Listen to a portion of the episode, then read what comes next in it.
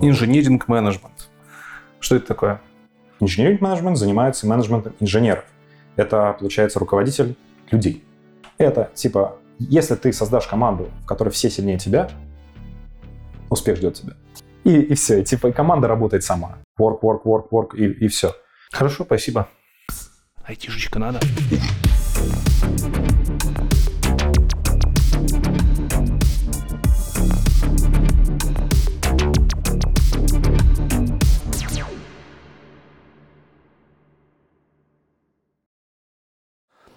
Общем, ребята, какая тема? Выпуск записывался в августе 22 года. Вы увидите, там у меня и борода подлиннее, и сам я выгляжу немножко по-другому. И у Ильи Немира, главного героя этого выпуска, в жизни много успело чего поменяться. На момент записи он работал инжиниринг-менеджером, работал давно и классно. И в выпуске вы увидите, что у него шикарный опыт, вы узнаете много чего полезного. Вообще Илюха в этом плане молодец. Но за прошедшие 8 месяцев Илья успел попасть под сокращение он переехал в Израиль и в Израиле попал под сокращение, о чем снял выпуск на своем канале. Поэтому после просмотра этого интервью переходите по ссылке в описании на канал Ильюхи, где он подробно со всеми красками рассказывает, как его уволили, почему его уволили и как он в 2022 году, будучи в Израиле только-только после переезда, меняет работу. К слову, меняет работу он на разработчика. Из инжиниринг-менеджера на разработчика тоже интересно послушать, как ему это давалось. Ну а вы не забывайте после просмотра видоса поставить ваш царский лайк. Не забывайте подписаться на канал, если еще этого не сделали, потому что это важно для продвижения канала. Делитесь видосами, оставляйте комментарии, разводите срачи, это все важно для канала. Ну и так как выпуски сейчас выходят практически все без рекламы, вы это могли заметить, то на сегодняшний день ваша поддержка очень для меня важна. А поддержать канал можно через спонсорство на YouTube, через супер спасибо, через переводы на крипту, на револют, на PayPal – а также став патроном канала. Кстати говоря, патроны канала получают ранний доступ к выпускам и доступ к моему эксклюзивному, к моему эксклюзивному подкасту «Новости бороды». Ой, в подкасте я рассказываю про свои новости, перемываю всем-всем-всем, кому хочу косточки. В общем, интересно послушать. Поэтому за поддержку канала без ничего не останетесь. Все ссылки будут в описании. На Patreon самое первое. Жду вас там. Ну а теперь к интервью. Погнали. Мы сегодня собрались говорить про инжиниринг менеджмент. Вот. Это твоя основная специализация, я понимаю, последние несколько лет. Даже не несколько лет. А... Ну, смотря, если, окей, если мы говорим про должность инжиниринг менеджмент, тогда, наверное, это там два года официально, до этого какой-то там team, team lead, как это можно назвать, да? Угу. А, но так, на самом деле, это с 2011 года. То есть впервые а, у меня как в моем подчинении был отдел из одного человека, начиная с 2011 года. То есть это, можно сказать, оттуда уже у тебя капал опыт, э, собственно, инженеринг. Да, да. Про инженеринг менеджмент мы узнаем чуть дальше. Вначале у меня всегда гости рассказывают про то, как они становились айтишниками. Угу. Поэтому давай быстренько тебя представлю. То, как я вижу тебя со стороны. Okay. Илья Немира. Так, да. Парень с очень красивой фамилией, надо сказать. У меня в последнее время все с какой-то интересной фамилией. Как у тебя фамилия произошла? Откуда она? А, литовская фамилия. А, Западная Беларусь, и поэтому окончание О. Не уверен, искали долго корни. Ну, это что-то между средним, между литовско, западно белорусской фамилией. Прикольно. Мало. Но я всем раньше говорил, что она французская. И все верили. Ну, похоже, похоже. Знаешь кого-нибудь еще с такими фамилиями, из а, родственников? Из родственников? А, ну, у меня, во-первых, очень много родственников. Они именно с такой же фамилией. Они из родственников? Из не родственников знаю одного, а, Алексея Немира, тоже программист. Э, мы в свое время а, несознательно подрались за домен Немира.ру. он, он выиграл. Я, я не знал, что еще есть другой человек. Э, посмотрел, есть свободен дом, домен Немира.ру. Думаю, так, на следующей неделе куплю. Ага. На следующей неделе хочу купить, он уже занят. И там э, домашняя страница Алексея до сих пор. Прикольно. А вы с ним знакомы в итоге? А, нет, но мой отец, насколько я знаю, каким-то образом либо знаком, либо он у моего отца просто в друзьях там Прикольно. в соцсетях. Так вот, человек с такой замечательной фамилией является фронтенд-архитектором. Я понимаю, в прошлом ты дорос до фронтенд-архитектора. Да. Потому что люди, когда видят э, звание менеджер, сразу думают, что это, возможно, не технарь. Тут прям фронтенд-архитектор, JavaScript-разработчик в прошлом. Да, да, да. Сейчас инженеринг-менеджер в компании TopTal. Да. Автор YouTube-канала Hunted. Интервью с айтишниками и с компаниями. Так? Скорее даже больше с компаниями. Я это позиционирую как research всего, что есть в IT, и в первую очередь культур, культуры компании. Так, э, брат Димы Дудина.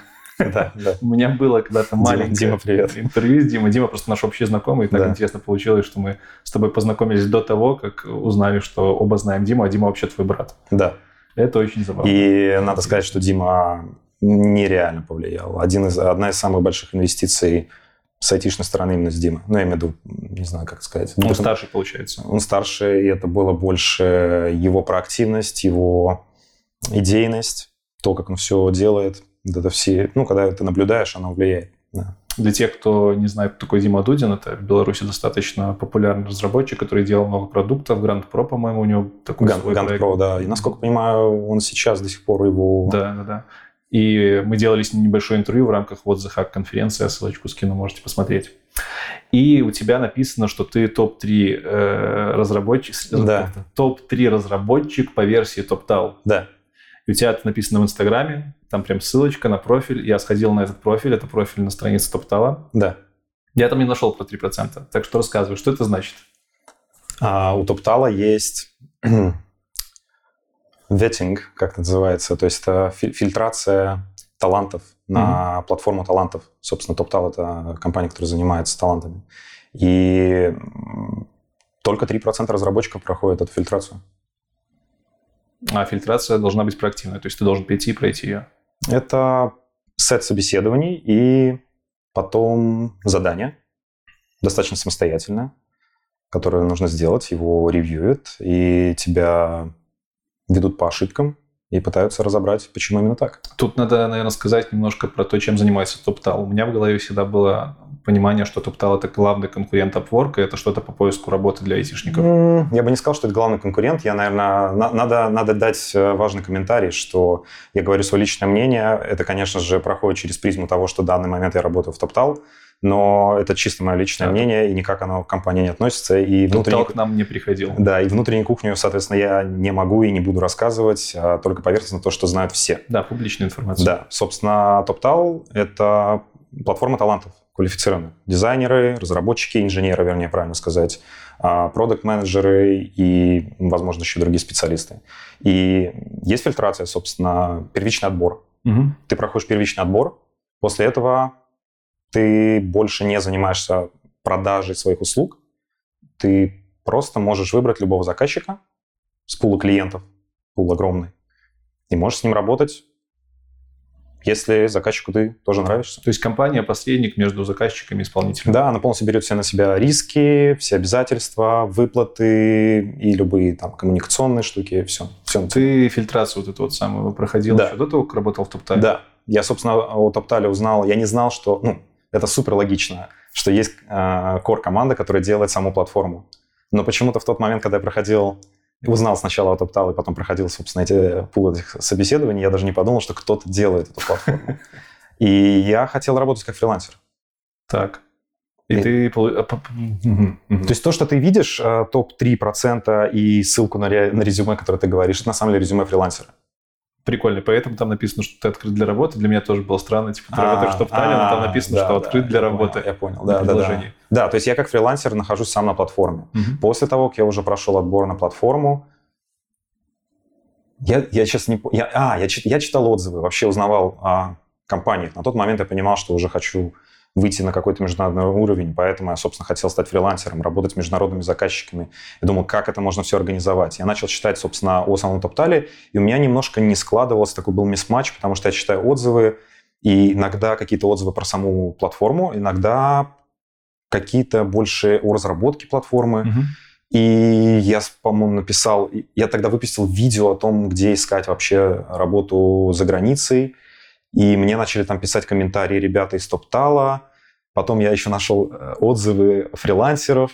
И мне вот все так это как-то не, не мисс-матч, ну, в общем, был мисс-матчинг полный. И потом в какой-то момент был парень, у нас есть общий чат фронтендерский, питерский. И, собственно, он начинает говорить, что он работает в Топтале. Я такой, так, тут я понимаю, что есть кор Тима, Мгм.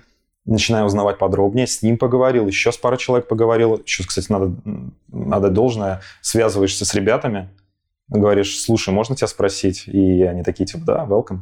В общем, я узнал, и они говорят, что это совершенно другая тема, и это, собственно, сама платформа. и давай я тебя типа зарефералю. Я окей, welcome. И дальше я уже попал в core-тиму. То есть, получается, ты пришел на Труптал как фрилансер, начал интересоваться, и, собственно, из-за этого попадаешь да. в core-тиму.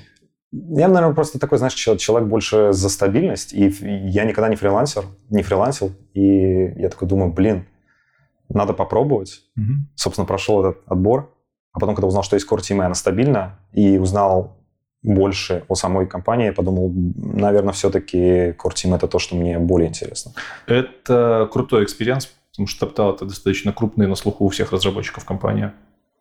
Прям чувствовалось ли, что ты какую-то мечту воплощаешь или нет? Было ли у тебя осознание, что... Цель. Цель, цель. Цель. Я очень прям четкие цели перед собой ставил на тот момент. А, много там русскоязычных ребят работает? Да, очень. При и... том, что компания не изначальная, там, не из стран бывшего СНГ. Да, это американская компания, и CEO американец. Угу. И там очень много ребят из Европы. Но это не то... Ну, понимаешь, это worldwide компания, то есть работает по всему миру. Распределенная. Да, то есть у нас есть ребята, там, не знаю, Вьетнам, Таиланд, то есть с этой стороны, и в другую сторону Бразилия, Аргентина, и вся Европа, там, Хорватия, Болгария, не знаю, Франция, Испания, угу. что угодно, Португалия. Везде нужно работать с талантами. Россия, Белоруссия, Украина, то есть ну, все, все вообще полный охват. Где ты родился, где ты рос, как учился и как приходил к тому, чтобы быть инженеринг-менеджером в Трутаре? Начать издалека или? Начать издалека. А, родился в Беларуси. В каком году? В 88-м. Так. Я достаточно старый, да. Мне, мне многие говорят, что я выгляжу гораздо моложе, чем, чем на 88-й год. Родился в Беларуси, и в какой-то момент мы переехали в Россию, потому что у меня э, дедушка в Питере строил дамбу. Если кто знает, в Питере есть такая дамба большая-большая. И тогда выдавали квартиры военным, которые строили что-то такое. И, в общем, они сказали, давайте к нам, потому что в Беларуси было достаточно все упадочно по работе, и в итоге все передвинулись Это в Питер. было на перестройке, я так понимаю? 94-й, наверное, год, mm-hmm. плюс-минус, могу ошибаться. И Потом, собственно, там учился.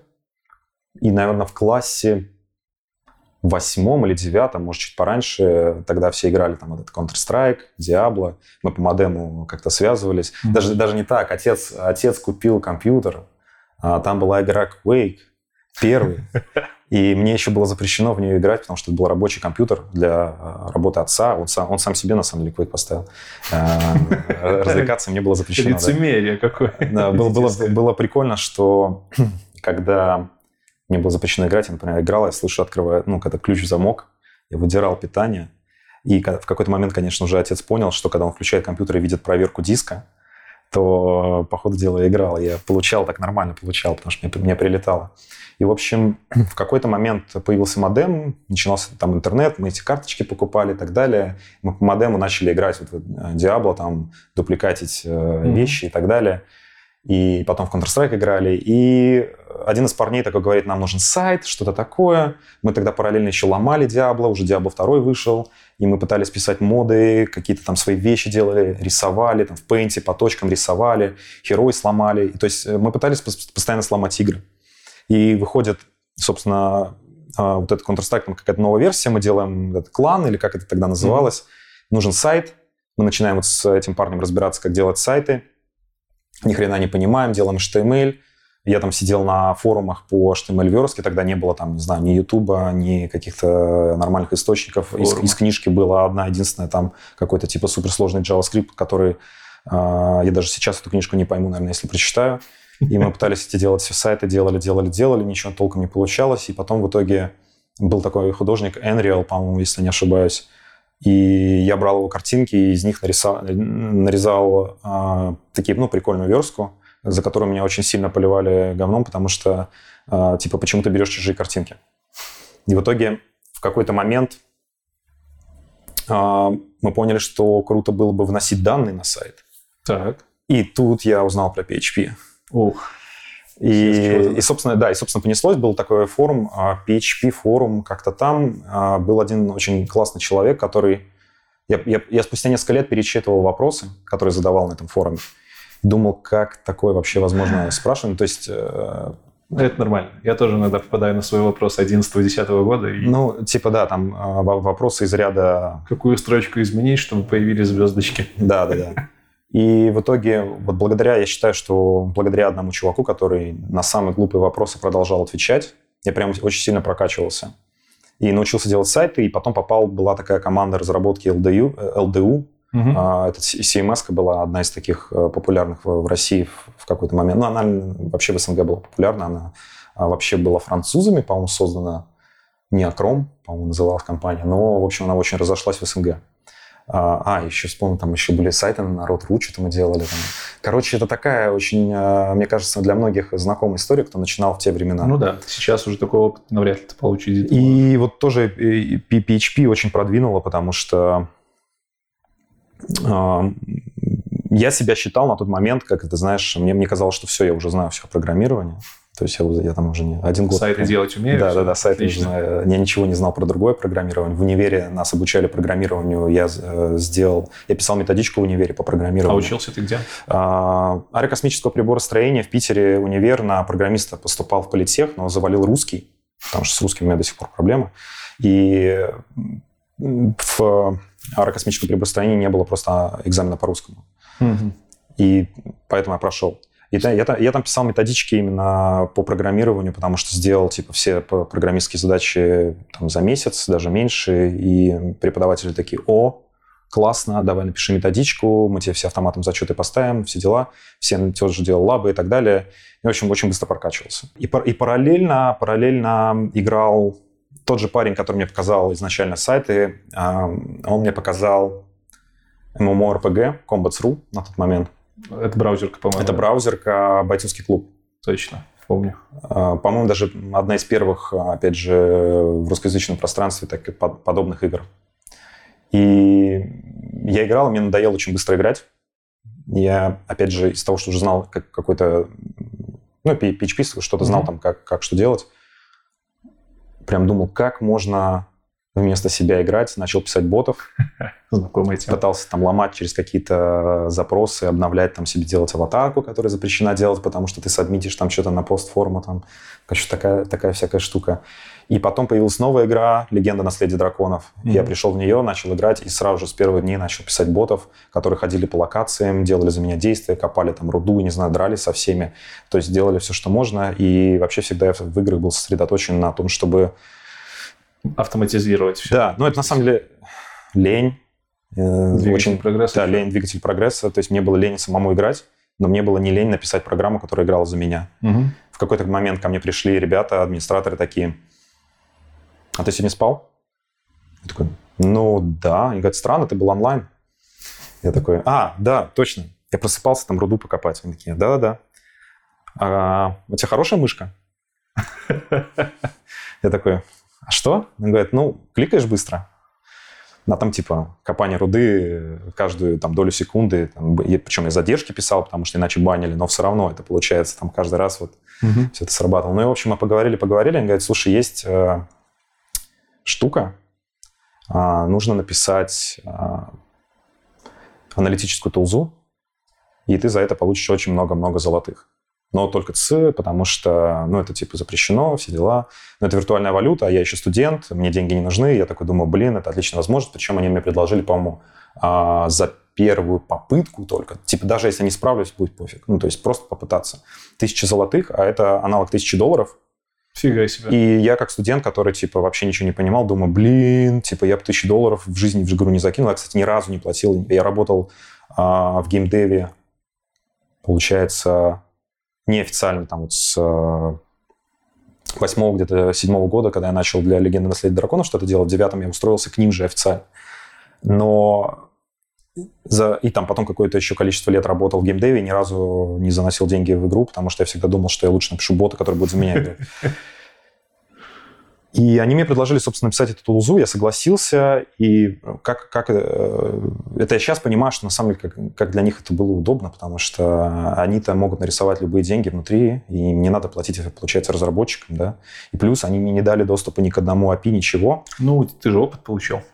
Да, да, ну, нет, это, в этом плане круто. Я, короче, писал ботов, которые собирали всю инфу обо всех игроках вообще во всей игре, они ходили по всем локациям, все мониторили, то есть они уже не, куп, не копали роду, э, руду, они анализировали там э, содержание от, открытых э, рюкзаков, там, не знаю, подписи, уровни, локации, сколько человек в какой локации, кто когда выходит, кто куда перемещается. Они, это было уже много ботов, которые мониторили эти все процессы.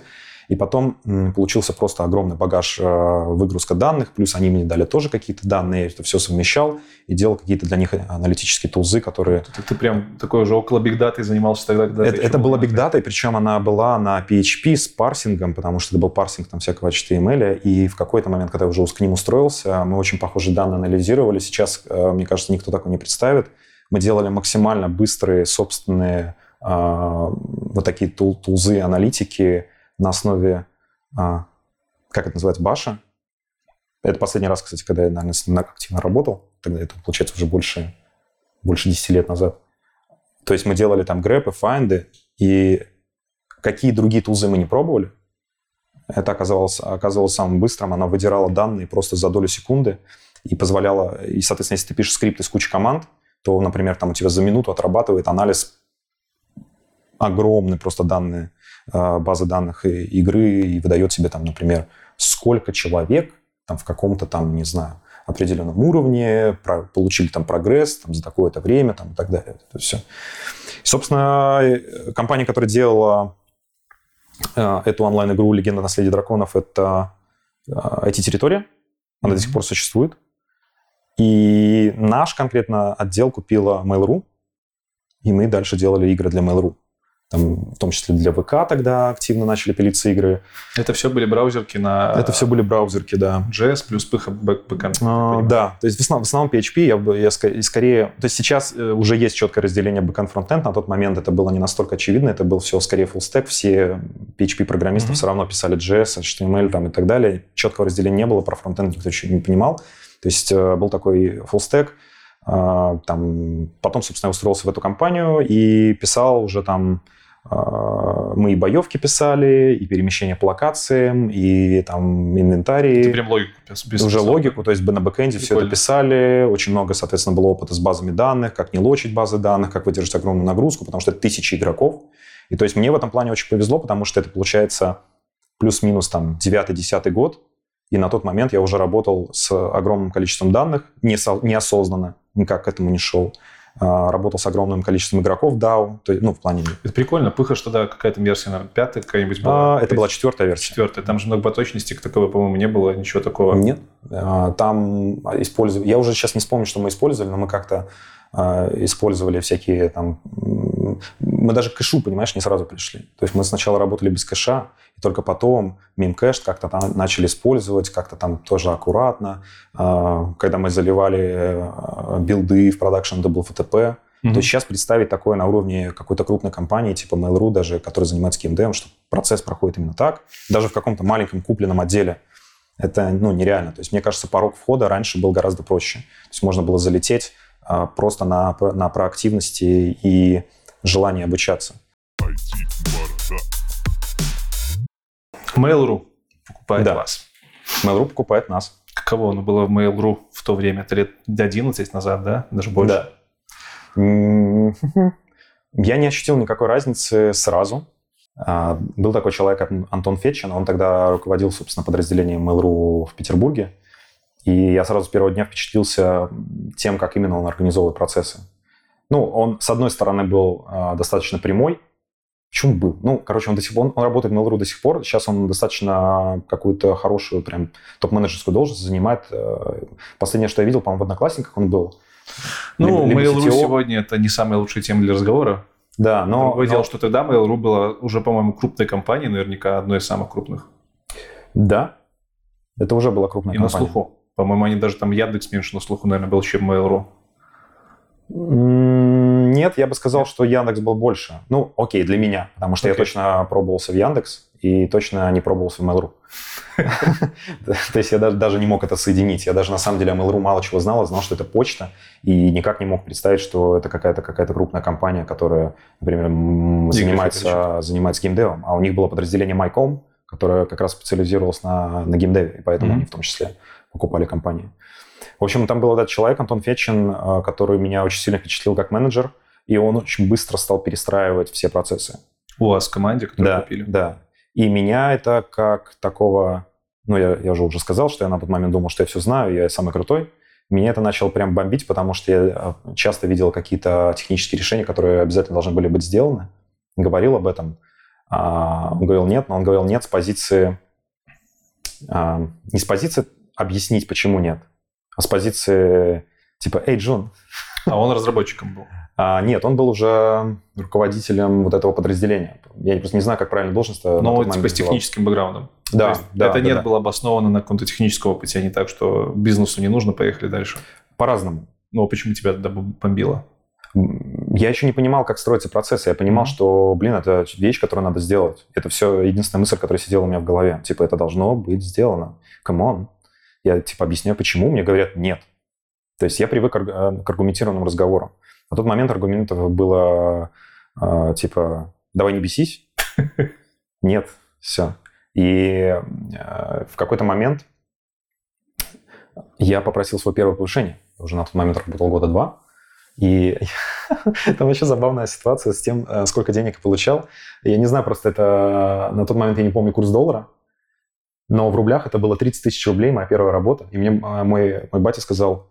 а, Я не знал, сколько надо получать. Я спросил у бати, какую зарплату мне попросить. Он говорит, 30 тысяч рублей? Просто, просто вообще. То есть Ну, если... Блин, это мало было? Как я потом узнал, да, все мои другие сту- студенты-одногруппники, которые устраивались, они устраивались уже на 40-45. Ну, прикольно. Ну вот, я устроился на, на 30. и когда- Продешевил немножко. Там, там такой момент был, что я прихожу, мы, собственно, долго общаемся, меня спрашивают, а, а чем ты хорош? Я говорю, ну вот, поработал там-там, и у меня вот этот э, стандартный синдром самозванца, что это вообще ничего не значит. Мгм. Он говорит, ну окей, а чем ты занимался там в последнее время? Он говорит, ну вот я за прошлую неделю написал онлайн-игру.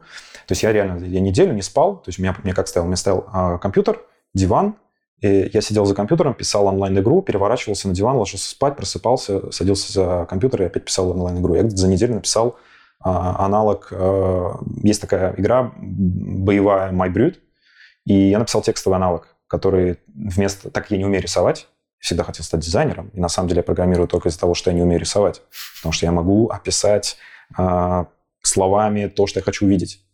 Вот, и я сделал анимации в виде выезжающего текста, что вас ударил тот-то на такой-то урон Мгм. и так далее. И я им это показываю, они такие смотрят, типа...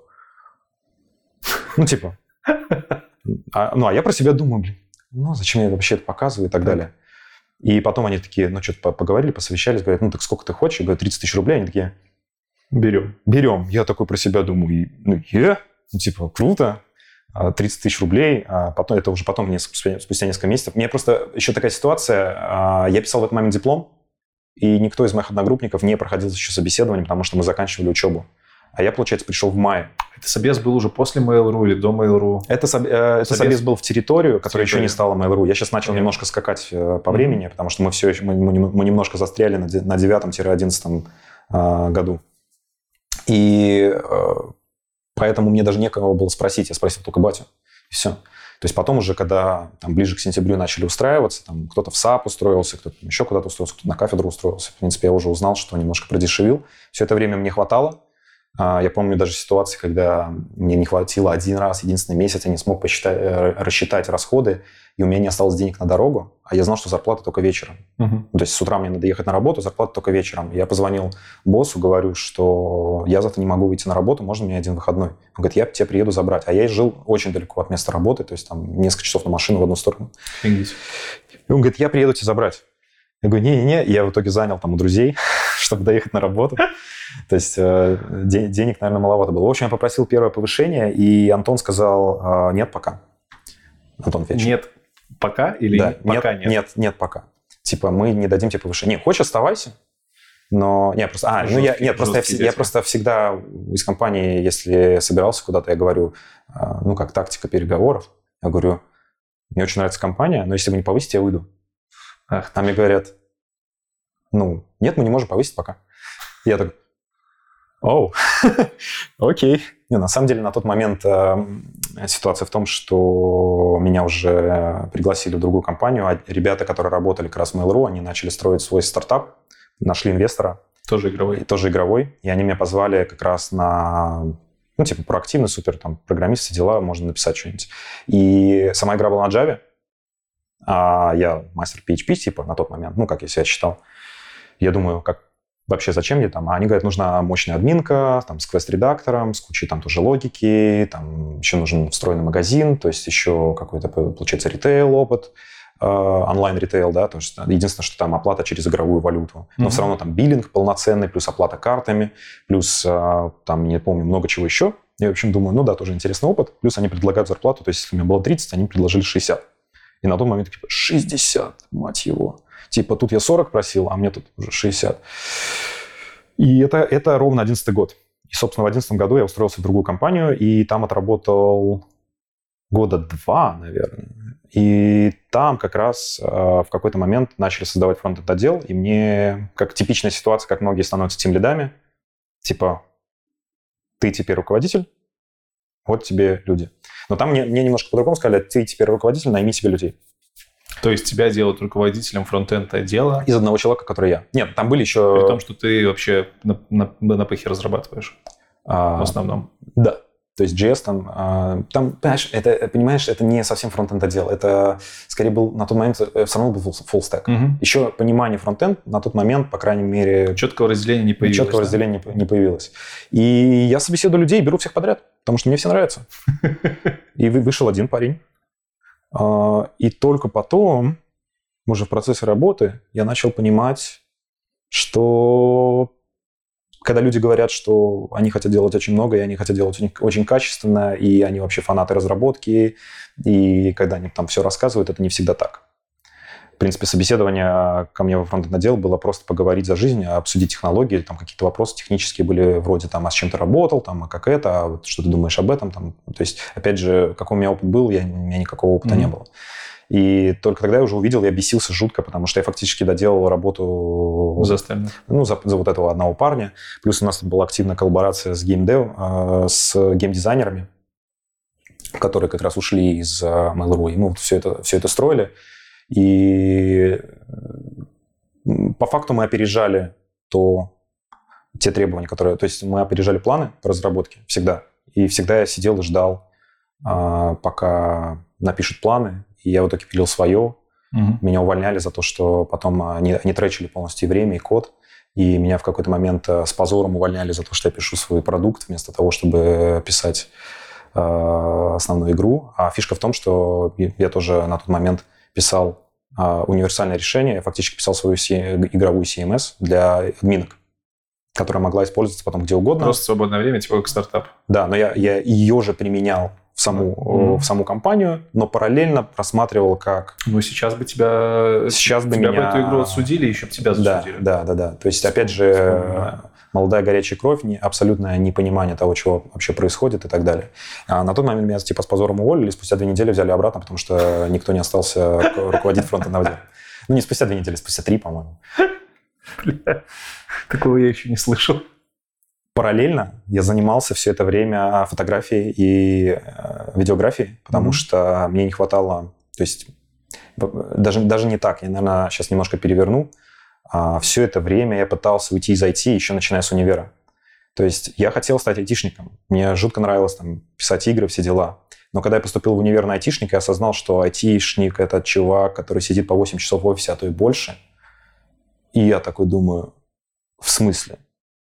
типа просто сидеть и программировать. То есть я не могу там сам время управлять и так далее.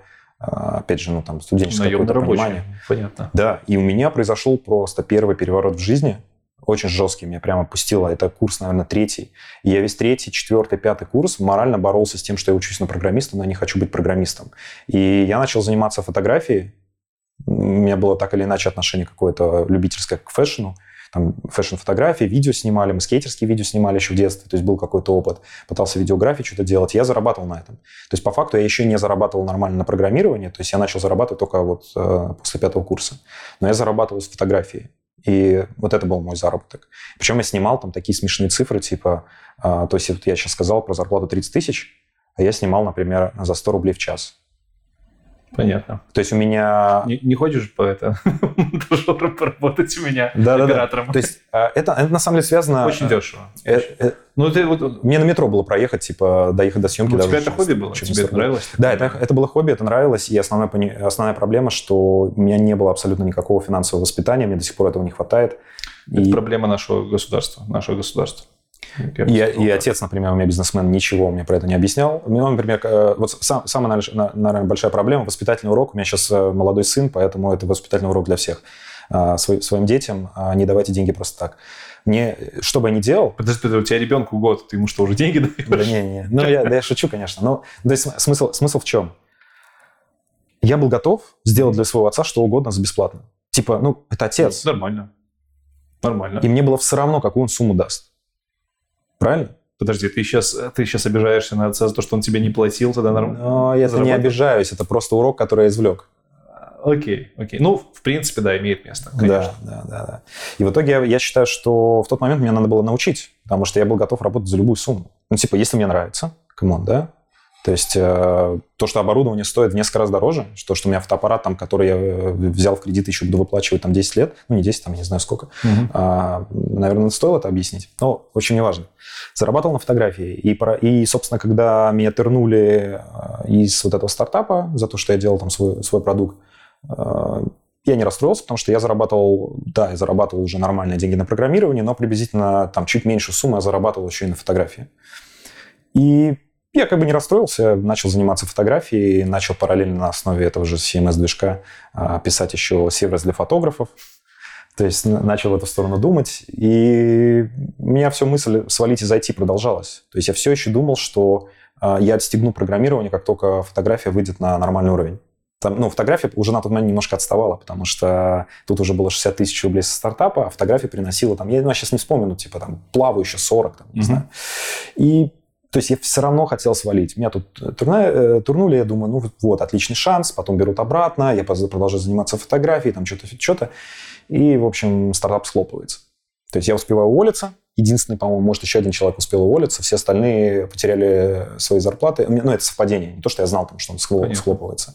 Но он схлопывался по другой причине, потому что каждый день менялись требования. Там каждый день менялись требования. Разработчики не понимали, что им делать. Они делают одну штуку, потом другую штуку, третью штуку. В итоге прошел, там, не знаю, год-два разработки.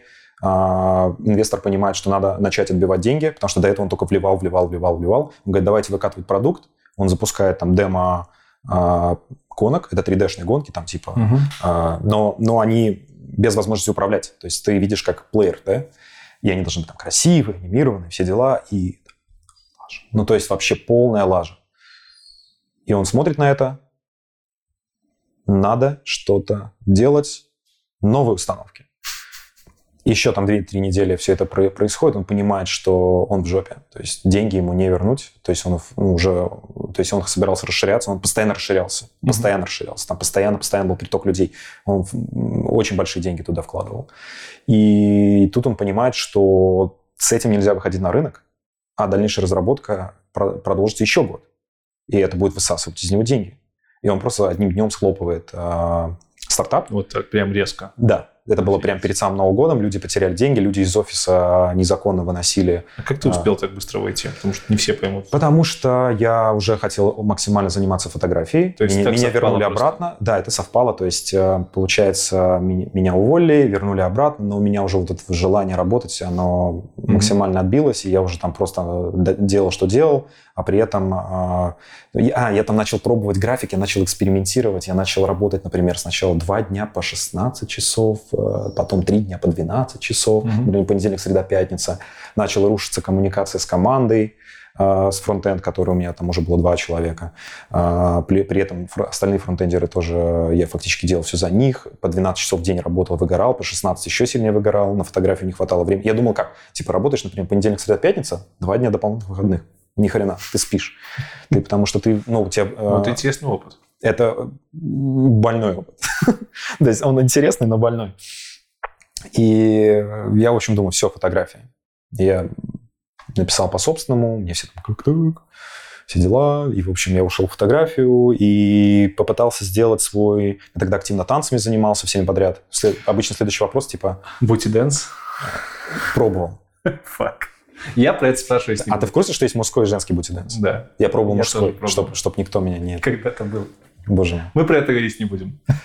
В общем, я попытался Ну, сделать свой медиа-продакшн, типа фото, видео, сайты. А танцы здесь причем? Потому что клиенты, заказчики Да, да, танцевальное видео. В основном танцевальное видео. До сих пор, если на Vimeo погуглить, э, поискать, а, поискать что-нибудь типа Айни Мира или там Илья Мира, я не знаю, можно найти мои танцевальные видео, нарезки. И все это время без программирования на, коммерчес- на коммерческой основе. Сайты. Так вот, Как самое... фриланс. А? Как фриланс, так понимаю. Да, это как фриланс, но заказчики были... Я не искал по фриланс-биржам, у меня ни одного заказчика с Мгм. фриланс-бирж не было, вообще не искал заказчиков, ко мне все приходили по сарафанке, и то же самое по видео, и то же самое по фото. И это были достаточно маленькие деньги, но на удивление потом начали появляться заказчики по сайтам, которые платили столько, что я, например, программируя сайт, за два дня зарабатывал столько же, сколько за монтаж видео в течение недели. Потому что там я нарезал то, что сейчас популярно и делают а, в полуавтоматическом режиме многие программы. Тогда я в каком-нибудь э, премьере пятой версии, типа того, а, нарезал по секунде с эффектами по музыке, потому что я был музык... э, танцевал и знал, как слышать Мгм. разные как это, мело- мелодики, мелодии музы- в музыке, э, звуки разные. И я по звукам, по каждым, по мелким разрезал эти видео. Это была очень сложная работа. И в итоге даже ловил а, творческое выгорание, потому что ты, например, неделю там пилишь видео, и тебе не нравится. Ты думаешь, блин, недостаточно хорошо разложено по музыке. И ты, или там вот здесь не слышно вот эту мелодию. Ты начинаешь перемонтировать и так далее. А в программировании было все просто, типа, два дня, такой, готов продакшн. То есть очень быстро, очень легко. Я до сих пор и тогда, и сейчас могу программировать в любом состоянии. Больной, не больной, болит голова, что угодно. То есть программирование это как, я не знаю, как дышать. То есть типа, ну, может быть, очень хреновое сравнение, но типа Естественно. не требуется дополнительных усилий вообще никаких. Если умеешь, понятно. Да. Просто кто-то может сейчас сказать, что типа, о, программирование это сложно, он тут нам затирает какую-то дичь, он програ... Качество программирования и качество мышления зависит от твоего состояния. Но это только замедляет или ускоряет тебя. Ну, это честно. Это такой навык, который действительно, когда приходит к тебе, ты можешь там параллельно еще пять дел делать и программировать на самом деле И в какой-то момент я зарабатывал уже, наверное, порядка 100 тысяч на сайтах. на сайтах плюс видео, плюс фото. Так. У меня одно видео стоило порядка там 10-12 тысяч. Там ссоры очень бедные Мгм. ребята, поэтому они много денег не платили. Я пытался выйти на рекламный продакшн, но им не хватало чего-то. Скорее всего, качество видео, потому что я снимал там на какие-то камеры, которые не выдавали достаточного качества. Мгм. У меня немножко вот этот еще случился замкнутый круг, что качество видео нужно растить за счет э, техники, но денег на технику нет. Но деньги я все тратил на технику. То есть у меня, в принципе, весь э, продакшн был... В принципе, основной заработок шел с агентства. Мгм. То есть э, с продакшена все деньги почти шли снова в оборудование. И И все агентство... равно не успевал обновлять. Да, да, да, да. То есть какой-то был прям замкнутый круг. В какой-то момент мне пишет э, парень, с которым мы работали в этом игровом стартапе, и говорит, что, слушай, есть предложение, ребята платят очень хорошие деньги, и это не стартап, это стабильная enterprise компания, приди побеседуй. Я говорю, ты же знаешь, у меня свой медиапродакшн, все дела, а, зачем мне это надо? Они говорят, побеседуй. Я пришел, побеседовал, мне предлагают, э, причем беседа просто в стиле, да, я вот там пешком прогулялся, да, я здесь работаю, у меня там вот медиа-агентство, что вам надо? Они говорят, ну, так и так, разработчик. Я говорю, ну, вот это дело, это дело, это дело. Они такие тоже, ну, понятно. Я думаю, ну, все понятно, типа, не принято. Ухожу, вечером приходит письмо, что мы готовы вам сделать офер на 120 тысяч. Я такой думаю, так, я, значит, на зарабатываю около 100 и тружусь, блин, там, видео, там, не знаю, не сплю, не все дела. Там тоже сайты, все равно, если делаю фриланс, да, два дня, но это два дня без сна, типа, все до перфекционизма довести. Тут 120 за 8 часов, они сразу говорят, у нас все как по станку, и ты работаешь э, 8 часов. И я так понимаю, с тех пор ты программирование не покидал. Да. И есть- более того, на тот момент, устроившись, э, поработав месяц, пытаясь совместить фото, видео и программирование уже в офисе, потому что я потом 8 часов, я же могу продолжать фото-видео, я понял, что у меня нету времени на себя, вообще никакого. И у меня было очень трудное решение. Я сидел, наверное, часа три в парке э, и думал, что пора отстегивать то, от чего я бежал. Ой, в смысле, наоборот. то, к чему я, к чему я бежал. То есть я бежал от программирования, ушел в фото-видео, и, находясь в фото-видео, должен был быть счастлив, потому что я же бежал из IT. Но на деле я был несчастлив из-за того, что постоянно работал. Это раз. А во-вторых, например, один из поинтов, что ты сидишь в офисе, я сидел дома и монтировал видео. Я сидел, а, я, я сидел в танцевальных залах в раскорячку с камерой, пытаясь снять самые крутые ракурсы. Еще одна штука, которая... То есть да, тебе что, снова, снова вернулось желание работать в IT или что? Скорее... А, или осознание того, что везде ос... будет фигово? Осознание того, что будет везде фигово. Сейчас у тебя тоже такое осознание есть? Что везде будет фигово? Ну, звучит так, что будто бы ты не любишь свою работу. Ты, в принципе, не любишь работу. Это, это норм. Я это бы сказал наоборот. Я настолько люблю работу, так любую. То есть я не могу сидеть ровно вообще на месте. То есть мне надо что-то делать всегда.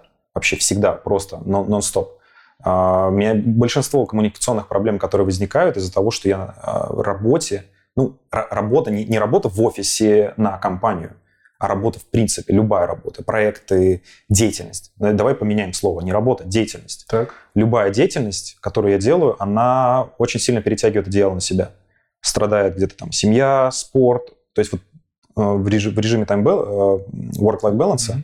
у меня деятельность всегда в приоритете. Потому что я просто не могу сидеть спокойно. Мне надо что-то делать, что-то делать, что-то делать. Но сейчас тебе, тебя устраивает то, что ты в айтишке работаешь? Да, да, определенно. Okay. То есть, когда пришло осознание того, что страдать будешь везде, интересно, я отсек, а, отсек все, что приносит мало денег. Это было, это было, говорю, там, часа три сидел а, с кофе в парке Сзади был офис э, вот этой систематики, которая мне предложила деньги. Больше, чем я своим там огромным трудом зарабатывал. Фактически я подумал, блин, я же теряю время, нет? И я такой думаю, come on, надо что-то делать. И это было вот как-то вот сложились мысли, что нужно отстегивать все, что тратит много времени, но приносит мало денег. Угу. Типа, если ты можешь использовать свое время более эффективно, наверное, это стоит делать. До этого я думал, хобби. Хобби может ничего не стоить, нормально. Но тут произошло пересознание. Понятно. И, собственно, с тех пор я работал на систематику аж 7 лет. Расскажи кратенько, где во всем этом появляется фронтенд-архитектор, потому что пока что мы видим кучу, да. кучу работы с пыхой, потом full stack, который да. все равно бэкэндом да. остается. А, в стартапе, который игровой, последний, который был до так. медиагентства, а, было много JavaScript. Я впервые с ним столкнулся. Прям типа нереально много. То есть мы все редакторы квестов. То есть мы по факту пилили фронтенд. То, что уже мож- сейчас можно назвать легко фронтендом, тогда мы это пилили на нативном JS через там сложное прототипирование класса, я не знаю, с использованием Prototype.js, а, jQuery, там куча всего. В общем, мы это все пилили на JS. И очень сильно повысился скилл JS в разы сильнее, чем на PHP. То есть я PHP на тот момент уже знал, наверное, меньше, чем JS. Он как-то прям геометрической прогрессии пошел. И именно из-за того, что он пошел так быстро, из-за того, что начал понимать тонкости, нюансы, как работать с перформансом, как экономить время, как там микрооптимизации делать и так далее, а, все пошло. И когда я устраивался в систематику, это на самом деле было собеседование уже... Они не называли это фронтенд, они называли это веб разработчик, верстальщик, я не знаю, что-то такое. То есть они даже не понимали, на самом деле, а, умею программировать, не умею. То есть э, если я умею jQuery плагины использовать, им, в принципе, хватало.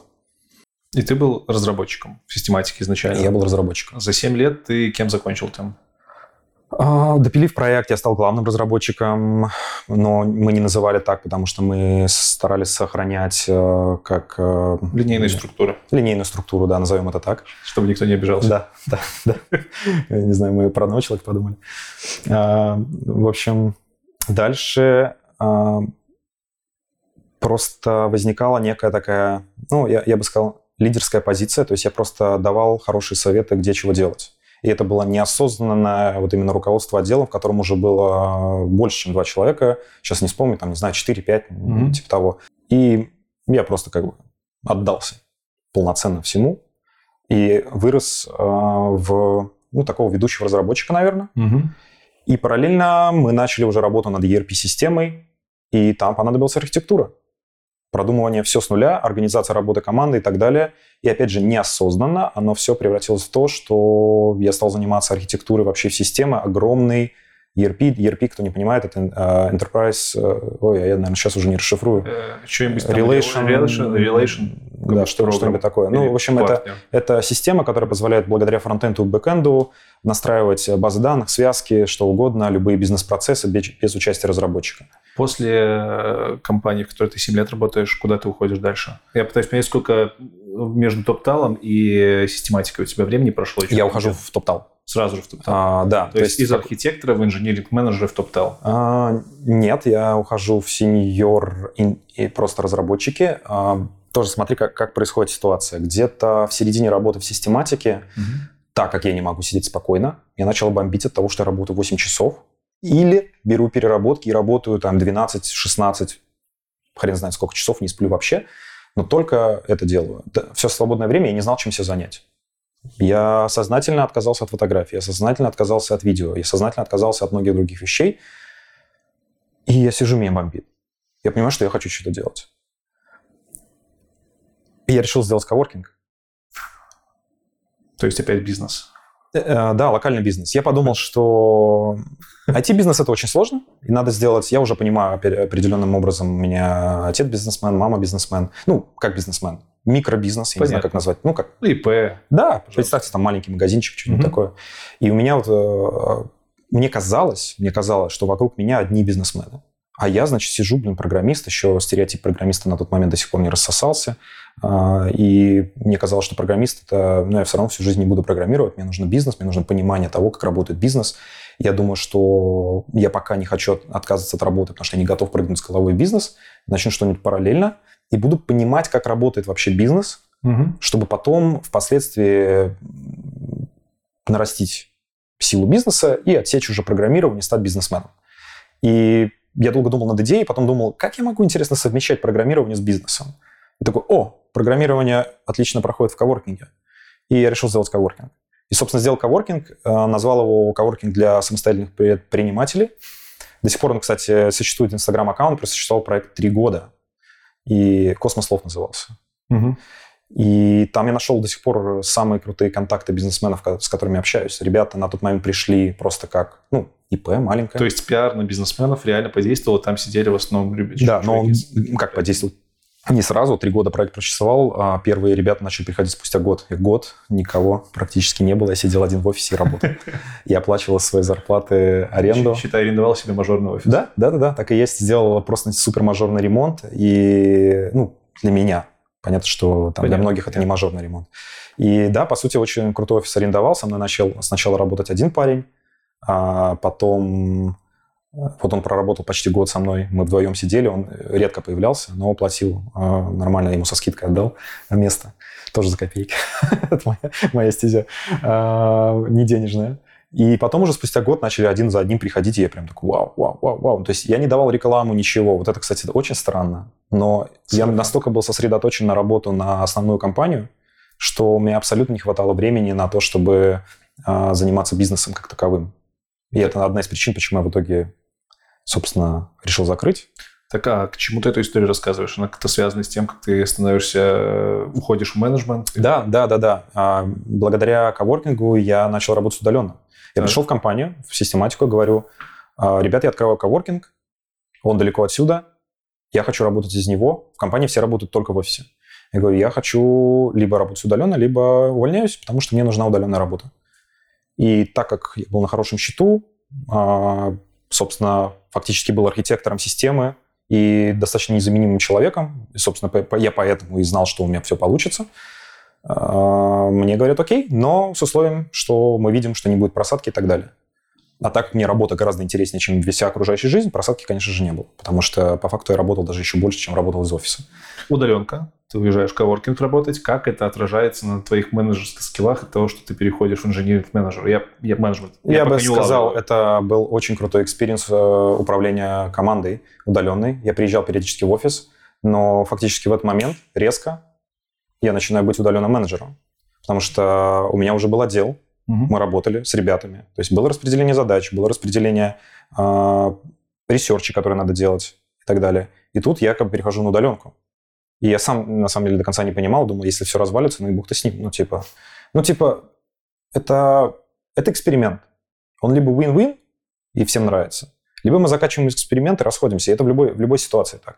То есть ты пробуешь, заходишь, потому что если ты не попробуешь, ты потом будешь себя просто съедать, что ты не попробовал. Мгм. То есть мне, мне легче попробовать и потерпеть неудачу, чем не попробовать и потом гнить просто, может быть, даже годами, что не, не попробовал. И все получилось, то есть мы начали... э, един- ну, окей, мне приходилось много раз приезжать в офис, то есть это не, пол, не была полностью удаленная работа, но э, это было все равно так, что, не знаю, там, 4 дня в неделю, например, ты спокойно работаешь э, удаленно. Иногда две недели подряд. Потом приезжаешь, например, два дня подряд в офис, с ребятами нужно решить какой-то вопрос. Но это был очень крутой experience именно того, как созвониться, самоорганизоваться, распределить задачи и, так далее. Когда ты в Toptal е становишься engineering manager ом, ты к тому времени, я так понимаю, уже понимаешь, что это такое, и понимаешь, что ты будешь делать. Не так было, что тебе предложили, ты пошел там, отучился полгода. Я, я бы даже сказал, мне не предложили. А, Меня спросили, а, спросили, куда я хочу развиваться. Так. В сторону системного архитектора. И у меня была отметка в резюме системный архитектор. а, Либо в сторону инженеринг-менеджера. И я такой думаю, системным архитектором я уже был.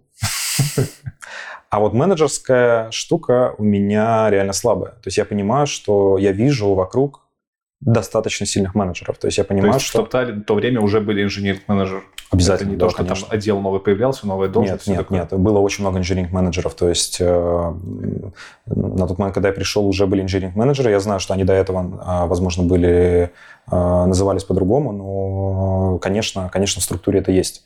И это, собственно, по карьерному сайту тоже там видно, что инженеринг-менеджер позиции есть. И ищет, конечно же, скиллованных инженеринг-менеджеров. И мне бы не дали стать инженеринг-менеджеру, м- менеджером просто потому, что я захотел. То есть, э, типа, я говорю, я бы хотел развиваться в сторону, в сторону инженеринг-менеджера. Это никак не влияет на то, насколько скоро ты станешь инженеринг-менеджером. Э, С течением обстоятельств у меня был какой-то опыт, я понимал, что да, это у меня слабая сторона, но я заявил о своем желании, что я хочу двигаться в эту сторону. И вообще, есть, считаю, э, всегда нужно двигаться в ту сторону, где ты слабже. И то есть я понимал, что по системной архитектуре, по фронтенд архитектуре, по крайней мере, на тот момент, я считал себя достаточно сильным. А вот инженеринг-менеджерство, у меня маленькие отделы, там а, один, один отдел, там, если не помню, 4-5 человек, плюс это все достаточно на хромую ногу, без нормальных процессов и так далее. И то есть по факту я был. Но я знаю точно, что можно было сделать гораздо лучше, гораздо эффективнее. Я говорю, ребят, давайте эксперимент. Если, э, ну, типа, попробую, win-win, все хорошо. Нет? Нет. И дальше мой менеджер захотел уйти обратно в разработчики, потому что это огромная нагрузка. И мне сначала сказали нет. Прошло где-то месяц, может, даже больше. Они искали целенаправленно именно инженеринг-менеджера скиллованного. Мгм. Но потом поняли, что, во-первых, ему тоже нужен будет анбординг, это еще дополнительное время и так далее, и так далее. Плюс я параллельно же продолжал работать, а, и меня продолжал тот инженеринг-менеджер рекомендовать. И, получается, стал инженеринг-менеджером спустя где-то там 9, может, чуть больше месяцев после того, как устроился в Топтал. Что для Топтала супер не свойственно, насколько я понимаю, потому что все-таки э, там инженеринг-менеджер – это не галочка, это реально супер, супер скиллованные чуваки. Звучит э, немножко странно, то, что ты говоришь, что вот ты там в разработке хорош был и пошел, и нужно идти туда, где ты слаб. Просто для кого-то позиция архитектора это будет дальнейшая прокачка. Ты, Да. будучи сеньором, ты все еще слаб, и архитектор, потом чиф, там еще кто-нибудь, там можно расти бесконечно. Как ты определил для себя вот эту вот точку, что здесь уже ок, нормально, и надо идти куда-то в другую ветку, пробовать развиваться, чтобы тоже ее вывести на уровень. Я просто не видел, не видел для себя, что, что можно делать дальше. То есть мне любая задача, которую архитектурного плана давали, казалась простой. Типа расписал, да вот, вот тут все очевидно, то так надо сделать, вот так, и все. То есть а как- если пойти там углубиться в какую-то конкретную технологию? Нет, такого никогда не было? ну, углублялся. Окей. Ну, то есть э, я поработал там а, и без фреймворков, и с фреймворками, и с различными. Там мы строили приложения на Angular, на Vue, на React, э, разных версий. То есть там, э, там, не знаю, React до 16, после 16, Vue 2, Vue 3, Angular э, до 2, 2 и Мгм. там, не знаю, после 6. И то есть я видел, как работают разные фреймворки, я видел, как э, на них строятся системы. Мы объединяли преимущества, например, там в какой-то момент строили приложение на Vue и объединяли преимущества React и Angular. То есть, ну, какие-то модуль, модуль системы использовали, фол- folder structure, там, я не знаю, и так далее. То есть, и мне казалось, что, ну, тут уже, типа, ну, обучение, оно бесконечное. И тут, то есть, просто бесконечно обучаешься, просто смотришь новые виды э, архитектурных паттернов, просто играешься с ними, экспериментируешь. Понятно. И я думаю, ну и, и сколько еще мне так будет интересно делать. А инженеринг менеджмент, он очень хорошо пересекается с бизнесом. Это хорошие софт-скиллы, это самая главная эффективность результата, это понимание того, что ты можешь достигнуть любой результат гораздо эффективнее. То есть архитектор такой, М, окей, значит, я хочу построить такую систему. Что мне для этого надо? Надо расписать, значит, вот такую либо багаж документации, либо внести это в головы всех разработчиков. При этом часто бывает ситуация, я, я уверен, многие знают это, когда ты начинаешь кому-то объяснять, он говорит, все понятно, делает все совершенно по-другому. Или ты объясняешь, человек не понимает, ты делаешь за него. И у меня такие ситуации были очень часто. И это относится к менеджменту, потому что это не часть архитектуры, это отсутствие soft skill ов. И вот эта именно часть, я понял, что надо улучшать. Engineering management. Что это такое? Что такое инжиниринг-менеджмент? Да, вот если, знаешь, там буквально пару предложений. Что это такое? Это менеджмент инженеров. Сложно, сложно понять, что это такое, потому что менеджмент инженеров это может быть и team lead, и да, да. что угодно. Там и ресурсный менеджер, тоже инженер менеджеров. Что входит в обязанность тебя как инженеринг-менеджера? Я могу, наверное, по теории пройтись. Давай по теории. Но, может быть, это будет немножко, а, как это, овер. А, не, ну, вообще... Ты пройдись, а мы посмотрим. Да, ну, вообще смотри, такая, такая, такая ситуация. То есть а, есть менеджмент как таковой. Угу. И менеджмент, неважно чего он может быть. То есть есть, например, не знаю, engineering менеджмент, продукт менеджмент, программ менеджмент и, уверен, много других всяких разных менеджеров. У всех у них, у них, у всех одинаковые ну, функции, одинаковые обязанности потому что они все занимаются менеджментом. Менеджмент, в принципе, состоит там из нескольких вещей. То есть это планирование деятельности, непосредственно организация самой деятельности, стаффинг, то есть это там то, что делают один на один, общение, персональные планы, найм, увольнение, э, пересортировка ресурсов и так далее. Все, что относится к людям, это стаффинг. Так. Потом есть э, то, что называют directing, то есть это Наверное, проще всего, ну, direction, слово, направление. То есть mm-hmm. на, направление в правильном русле, на правильный, а, в правильное направление деятельности. И контроль деятельности. И то есть вот эти функции, а, сколько раз, два, три, четыре, пять функций, они едины для всех менеджеров. Дальше начинается, чем а, именно мы занимаемся. То есть, например, engineering management занимается менеджментом инженеров. Это, получается, руководитель лю- людей ребят. Ну, чем это отличается от э, Team Lead? Например, тоже mm-hmm. руководитель ребят, тоже раздает таски. Um, тоже там несколько моментов. Во-первых, это очень сильно размыто, и от компании к компании может отличаться. И, скорее всего, в большинстве компаний, особенно русскоязычных, и неправильно говорить не русскоязычных, а скорее на постсоветском пространстве, я не уверен, как это правильно назвать, а, очень сильно размыто. То есть Team Lead может выполнять все те же самые функции. Но если мы копнем глубже и вообще откуда идет engineering management, engineering management идет в основном с Запада, там даже есть образование. Ты можешь пойти получить бакалавр engineering management, потом получить специалист engineering management, потом, например, поработать engineering менеджером сразу сходу, mm-hmm. или инженером, если у тебя недостаточно опыта для менеджмента, потому что, скорее всего, все равно тебя на работу сразу, ну, могут взять, но будет очень сложно, без понимания контекста. А потом ты можешь, например, получить э, мастер-дегри и стать э, это есть MBA, например, многим известно, это мастер по бизнесу, да, и есть, например, мем, Master of Engineering Management. Да, мем. А, и ты можешь быть вообще профессиональным инженеринг менеджером. Э, это все хорошо, это академическое знание, а нам пока бы разобраться вообще, что ты как инженеринг-менеджер делаешь, какие у тебя конкретные обязанности. Понятно, что на примере компании, в которой ты сейчас работаешь, но тем не менее, какой результат твоей работы?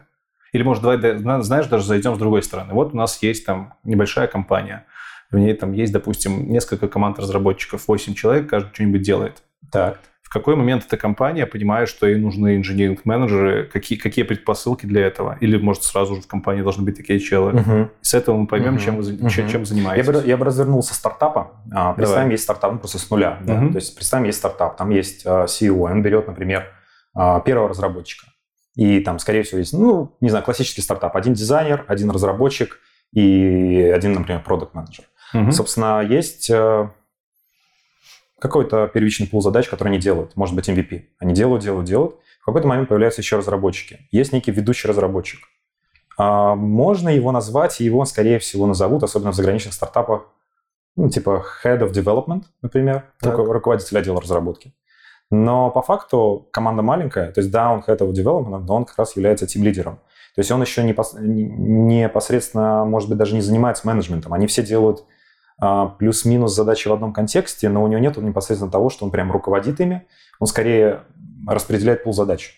Он является руководителем, потому что его назначили, потому что он был первый. Он, у него самый большой багаж знаний. Слушай, ну распределяет пул задач, это тоже уже руководство. Это часть э, планирования, да, но только одна функция. Так. А функций на самом деле много. Mm-hmm. То есть он может быть еще, например, он может еще не отвечать за найм. Он может еще не отвечать за глобальную стратегию. Он может еще не отвечать э, за контроль. То есть он может выполнять только ряд функций. В какой-то момент он начинает постепенно их все выполнять. Но и разработчиков количество, скорее всего, растет. И представим, что у нас уже набралось там, не знаю, 10 разработчиков. И, например, мы заглядываем в календарь Head of Engineering а, или Head of департамента разработки и понимаем, что у него просто созвон один на один, созвон один на один, там еще потом синхронизация с продуктом, синхронизация с менеджером, ему просто не хватает сил. Скорее всего, он разбивает эти команды уже на две. Но двумя командами параллельно управлять достаточно становится сложно. И, скорее всего, он выделяет уже ведущих разработчиков каждой из команд. Но эти ведущие разработчики, они все еще ведущие разработчики. То есть все равно все э, команды, все направления, что делать, исходят от этого head. Mm-hmm. А тем лиды, они просто ведущие разработчики. Они просто, скорее всего, знают больше всех в этой команде, или они самые скиллованные, или они знают, э, например, ну, не знаю, более проактивные, больше, лучше делают и так далее. И дальше, соответственно, эта команда, каждая из этих команд растет. И давай возьмем на примере одну команду. Вот в какой-то момент эта одна команда становится достаточно тоже уже большой, и команд тоже, наверное, становится много. И Head of Development просто не может э, дальше продолжать э, распределять обязанности. И там несколько вариантов. Либо Team Leader постепенно покрывает дополнительные обязанности, начинает уже заниматься и планированием задач для этой команды, угу и организация работы этой команды, то есть предоставление всех нужных тулзов, там, не знаю, все, что нужно для работы этой команды. И стаффингом, то есть он может уже начать, если раньше, например, Head of Development общался с разработчиками, узнавал их, там, как им вообще работает и так далее, то есть тут уже может быть тим лидер начинает этим заниматься и так далее.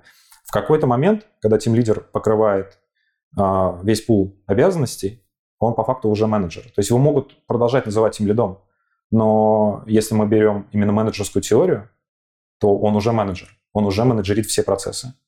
Это как-то мачится на то, сколько ты пишешь кода. Многие mm. разработчики говорят, что вот я стал там тем лидом и перестал писать код. Наверное, теперь я точный менеджер. Да, в принципе, так можно сказать. То есть обычно, когда говорят об основном отличии между тем лидом и инженеринг менеджером, говорят как раз о том, что менеджер не пишет код, а тем лиды пишут. Но опять же, это размыто от компании к компании, потому что до сих пор много компаний, нанимающих инженеринг менеджеров, и там надо писать код. И менеджеры удивляются, а почему? Потому что, в принципе, когда ты учишься, там, например, на то, что я сказал, бакалавр, там, специалист, обычно там э, написано, что менеджер, ну, менеджер. То есть, например, э, можно задаться вопросом, можно ли стать менеджером, не имея инженерных опыта, то есть не умея, э, собственно, Понятно. программировать.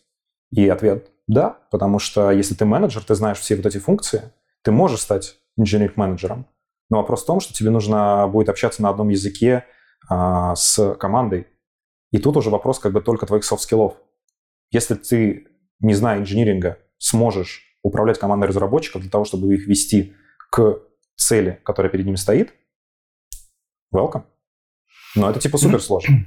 У меня на одном из проектов был э, project менеджер, который вообще ни в зуб ногой не знал ни программирования, ни HTML, ни CSS. Юра Нестерович, если что, вдруг смотришь, мой лучший project менеджер за всю работу. Человек так умел грамотно вот поговорить, что-то там э, распределить, рассказать, что надо, свести там нас и заказчика. Я прям фиговал. Я только на второй год узнал, что он вообще не имеет опыта программирования. Я такой, вау, Юра, как? Говорит, я просто вас слушаю, вам поддакиваю, там что-то подчитал, еще что-то такое. Ну, да, да, да. Ну, то есть э, project manager, э, он, у него основной, э, как это, субъект угу. managing а – это проект. То есть все те же функции, которые я перечислил, например, планирование, у него идет планирование проекта. как именно мы должны делать проект. Дальше, организация работы. Все, что нужно для того, чтобы сделать этот проект. Staffing. Другие проект-менеджеры, может быть, нижнего звена и так далее, все, что связано с людьми, взаимоотношения между людьми. Directing, directing, соответственно, тоже э, направление, в каком направлении двигаться касательно проекта. То есть это больше... Про проект. Про проект. Тоже... Инженеринг менеджмент — это больше про людей. Это... То есть у нас есть цель. Я должен сделать все, что угодно, чтобы моя команда этой цели достигла. То есть я некий servant, есть такое определение, servant management, прислужник. То есть э, я должен сделать все, что угодно для того, чтобы моя команда достигла цели. Если мне надо программировать для, для достижения этой цели, если команда зашивается и не успевает, а у меня нет ресурсов, но цель должна быть достигнута. Слушай, ну цель это же обычно завершить, либо как-то успешно закрыть какой-то набор тасок для проекта. Цель это проект, нет? В целом, да, но я работаю с людьми, а project менеджер работает с проектом. Блин, тонкая грань. Это тонкая грань. Они работают параллельно. То есть, как правило, ну, ладно, не как правило, я не знаю, в разных компаниях, наверное, по-разному, но я бы как себе представил э, идеальный симбиоз. Это, э, это две параллельные должности в одной команде, которые очень сильно пересекаются, но фокус у них разный. То есть цели у project менеджера связаны с проектом. Определенные показатели по проекту, определенные показатели, э, ну ладно, определенные показатели по проекту, это будет правильно сказать. А у меня определенные показатели по людям. Что это за показатели? Ну, это может быть разное. Это может быть э, удовлетворенность разработчиков. Например, я должен понимать, что все мои разработчики, которые в моей команде, они удовлетворены своей работой, потому что иначе они могут начать э, сливаться. Это удовлетворенность работой моих э, ребят теми же продуктами или проектами. Угу. Это может быть э, delivery rate, сколько ну, тас, тасок, я не знаю, закрывает э, разработчики. Я могу, например, выравнивать их общий уровень и так далее. То есть показатели связаны с именно с ребятами, с инженерами. А, смотри, сразу несколько вопросов. Инженеринг-менеджер обычно привязан к одной команде, либо это человек, который может стоять там над десятью проектами сразу? Есть ли какие-нибудь такие примеры? Нет, я, я, я думаю, что ну, каждый может придумать свое, но если... Десяти командами, прости. Да, да, если мы берем общую конвою, я бы сказал, что инженеринг менеджмент, э, как и любой менеджер, есть менеджер разного уровня. У любого mm-hmm. менеджера своя команда. Команда желательно, чтобы была там в пределах 10 человек. Это тупо э, с точки зрения тайм-менеджмента. У тебя просто не хватит э, ресурсов на то, чтобы менеджерить большее количество людей в течение дня. Ну, начинается размываться. И обычно эта команда объединена одним проектом. А, обычно эта команда а, объединена а, не обязательно. А, это обычно команда объединена одной целью. Есть разные типы команд. То есть есть как минимум разных, там, не знаю, четыре типа команд. Ну, окей, я пользуюсь этой теорией. Есть команды Streamline, то есть это, ну, чаще всего продуктовые команды. И они привязаны к одному продукту. Угу. Есть команды Enabling Team, это ну, как бы их назвать, я не знаю, ну, support team, может быть. Это команды, которые работают для того, чтобы продуктовые команды работали более эффективно. И мы тогда можем работать на несколько команд. Мы, например, делаем какие-то тулзы, которые должны помочь нескольким продуктовым командам. И тогда это несколько проектов, несколько продуктов, правильно? Ну, да, окей. А есть э, команды, не знаю, как назвать, э, complexity, что это такое, то есть complexity э, tasks, то есть это команды, занимающиеся очень сложными техническими задачами. А, их могут выделять на решение каких-то performance issues, Понятно. очень сложных математических моделей и так далее. И есть платформенные команды. Это команды, которые а, делают продукт, то есть это полноценный продукт для других команд. И там очень сложно строится взаимодействие. И менеджер как бы есть у каждой из этих команд. То есть проектов может быть много, но команда, то есть ты менеджер именно людей. Угу. А, например, если эти люди работают с несколькими продуктами, соответственно, у каждого продукта свой менеджер. Можно ли сказать, что основная метрика у тебя – это эффективность команды, которая… Нет. Под, под тобой? Основная метрика – это цель, которую мы достигаем. То есть это может быть… Ну, давай представим. Например, какая это может да, быть Да, окей. Это может быть, собственно, сделать продукт, так. сделать MVP. То есть моя метрика не важна, насколько эффективна моя команда, важно, чтобы мы сделали продукт. Ага, то есть тут вы сходитесь, в принципе, с проект-менеджером и с продуктом в целях, но субъекты воздействия разные. Да, типа да. Того. То есть основной момент – это субъекты воздействия. В целом мы делаем общий проект, мы в одной компании, да, то есть неважно. Это, опять же, я сейчас говорю не там в рамках топтала, я говорю в рамках вообще э, общие менеджеры, они менеджерят что-то. То есть я, важно, я, я важно, пытаюсь что... понять, ты на чьей стороне. Вот по mm. факту ты на стороне э, цели, там, например, про проекта, который нужно mm-hmm. завершить, либо ты на, цели, на стороне разработчика. Mm. Если возникает конфликт интересов у разработчика с проектом. И на стороне инженеров. Я, да, я, я являюсь на стороне, на стороне инженеров. То есть я борюсь за то, чтобы а, помимо того, что мы заделировали проект, чтобы команда не развалилась, чтобы команда была mm-hmm. жизнеспособной, чтобы она не выгорала. То есть мы можем представить легко... То есть целостность команды напрямую влияет на завершение продуктов и, соответственно, ощущение каждого из разработчиков в этой команде также напрямую влияет. Когда мы сделали продукт, компания mm-hmm. не заканчивает свое существование. И если моя, э, моя команда сделает продукт и выгорит, кому это надо? Ну, смотри, казалось бы, если у вас появляется человек, который чем-то недоволен, то почему бы просто не сходить в стаффинг деск, заказать нового разработчика, интегрировать его, а этому сказать «до свидания»? Ну, во-первых, это долго. Угу. То есть э, обучить нового разработчика, сделать онбординг, ну, в зависимости от компании проекта, это может быть и месяца, два, и три, и даже больше. Плюс э, каждый разработчик разный. Ты не знаешь, э, какой сет скиллов тебе попадется у разработчика. Ты должен как-то эффективно адаптировать этот сет скиллов ко всем остальным. Да? То есть как-то э, правильно настроить, опять же, взаимодействие. Плюс, э, наверное, самый важный показатель, по крайней мере, который я бы преследовал, это trust. Не знаю, trust, reliability, как это, доверие, доверие. Э, возможность положиться друг на друга.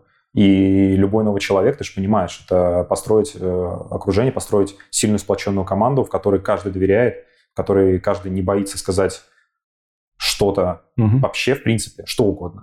То есть, когда нет вот этого, знаешь, внутреннего напряжения, что, наверное, ему не стоит что-то говорить когда ты полностью открыт и готов что сказать что угодно. Это очень большой период времени.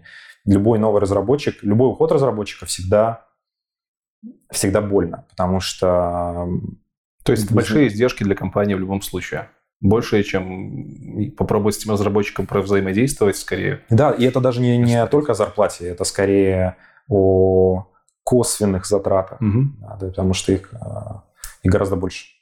Расскажи про то, чем ты конкретно занимаешься. Вот какие конкретные церемонии, действия, будучи инженерным-менеджером, ты проводишь на постоянной основе? Много разговариваю. А, Не, ну, знаешь, хочется понять конкретный список, можно сказать, должностных обязанностей. Да, но это, это ровно то что, то, что я сказал. Я просто могу, наверное, э, более подробно сказать на общем примере, э, как, как это выглядит. Давай. То есть представим, что у нас есть новый проект нам нужно понять, что мы делаем, правильно? То есть нужно сначала спланировать вообще какой-то roadmap того, что мы будем делать. Соответственно, в мои обязанности входит а, roadmap именно с точки зрения инженеров, распределение обязанностей между инженерами по их скиллсету, по их загруженности. Разве этим не архитектор занимается? Архитектор э, вообще к инженерам не, не должен относиться. Но архитектор отвечает за систему. Угу. То есть, а, То есть архитектор вообще субъектом человек не выступает, у него система да, но я систему... бы сказал, что архитектор это менеджер mm-hmm. системы, но не сказать, нельзя сказать, что он менеджер системы. Объясню почему. Потому что он не покрывает все, все эти функции. Он покрывает только функцию, скорее, планирования и, да и контроля, наверное, все. Mm-hmm. То есть он, например, не занимается поиском ребят под, под систему, он не занимается организацией деятельности. Организация Поиск деятельности... это уже на твоих плечах. Да, то есть организацией деятельности непосредственно занимаюсь я. Мне архитектор говорит, вот есть система, я думаю, что архитектура должна быть такой. Вот э, guideline ы, принципы, давайте их вместе расписывать. И дальше мы начинаем research. Что нужно для того, чтобы эти принципы и guideline ы достигнуть? Потому что архитектор, он не продумывает мелкие детали, он не, думает, не продумывает мелкую реализацию. Ну, по крайней мере, в моем видении. Архитектор должен... Э, Видеть лес целиком. Хорошая фраза, да. Да, да, да, да, так и есть. Ему не важно, где как, как каждое дерево стоит. Ему важно, чтобы эта система работала согласно вот этим общим принципам, которые он написал. И вот как раз моя задача, а, даже не моя задача, это опять же зависит от скейла, от скейла компании. То есть представим, что если в компании команд много, то, скорее всего, есть а, менеджеры менеджеров, то есть менеджеры инженеров, там, не знаю, директор а, отдела инженерии. И mm-hmm. у него уже в подчинении несколько инженерных-менеджеров. Он, соответственно, все, все те же функции делает. Он планирует деятельность инженерных-менеджеров, организует их все, что им нужно для того, чтобы они работали, нанимает их там, если нужно, беседует с ними, спасает, обучает, потому mm-hmm. что, например, а, обучение тоже входит в это. А, опять же, направляет, поправляет, когда что-то идет не так, и потом контролирует результат. Тут еще просто, понимаешь, немножко, немножко Может быть, мы не с той стороны зашли, потому что менеджеры, менеджеры бывают разные. А, то есть ту же цель, например, реализовать продукт, можно достигнуть очень разными способами. И я бы, я бы даже вот сейчас прям вставил, хотел бы раньше, но уже сейчас, а, что менеджеры, ну, наверное, один из самых частых менеджерских стилей, которые я вижу, это какой-то авторитарный. То есть там, э, э, если почитать, опять же, про менеджмент, их можно найти, я не знаю, типов, не знаю, 10-12, их каждый придумывает свои. Но вот э, для себя я выделяю авторитарный. То есть это когда один человек дает указания всем остальным. И тогда, если мы представим вот эту систему, когда есть менеджер менеджеров, он говорит, он четко говорит каждому, что делать. Дальше есть, собственно, менеджер. Они, они могут говорить каждому, что делать. Это прям авторитарный, авторитарный. Mm-hmm. Ну, может, может быть совмещение, то есть может быть на верхнем уровне авторитарный, дальше там, не знаю, другой.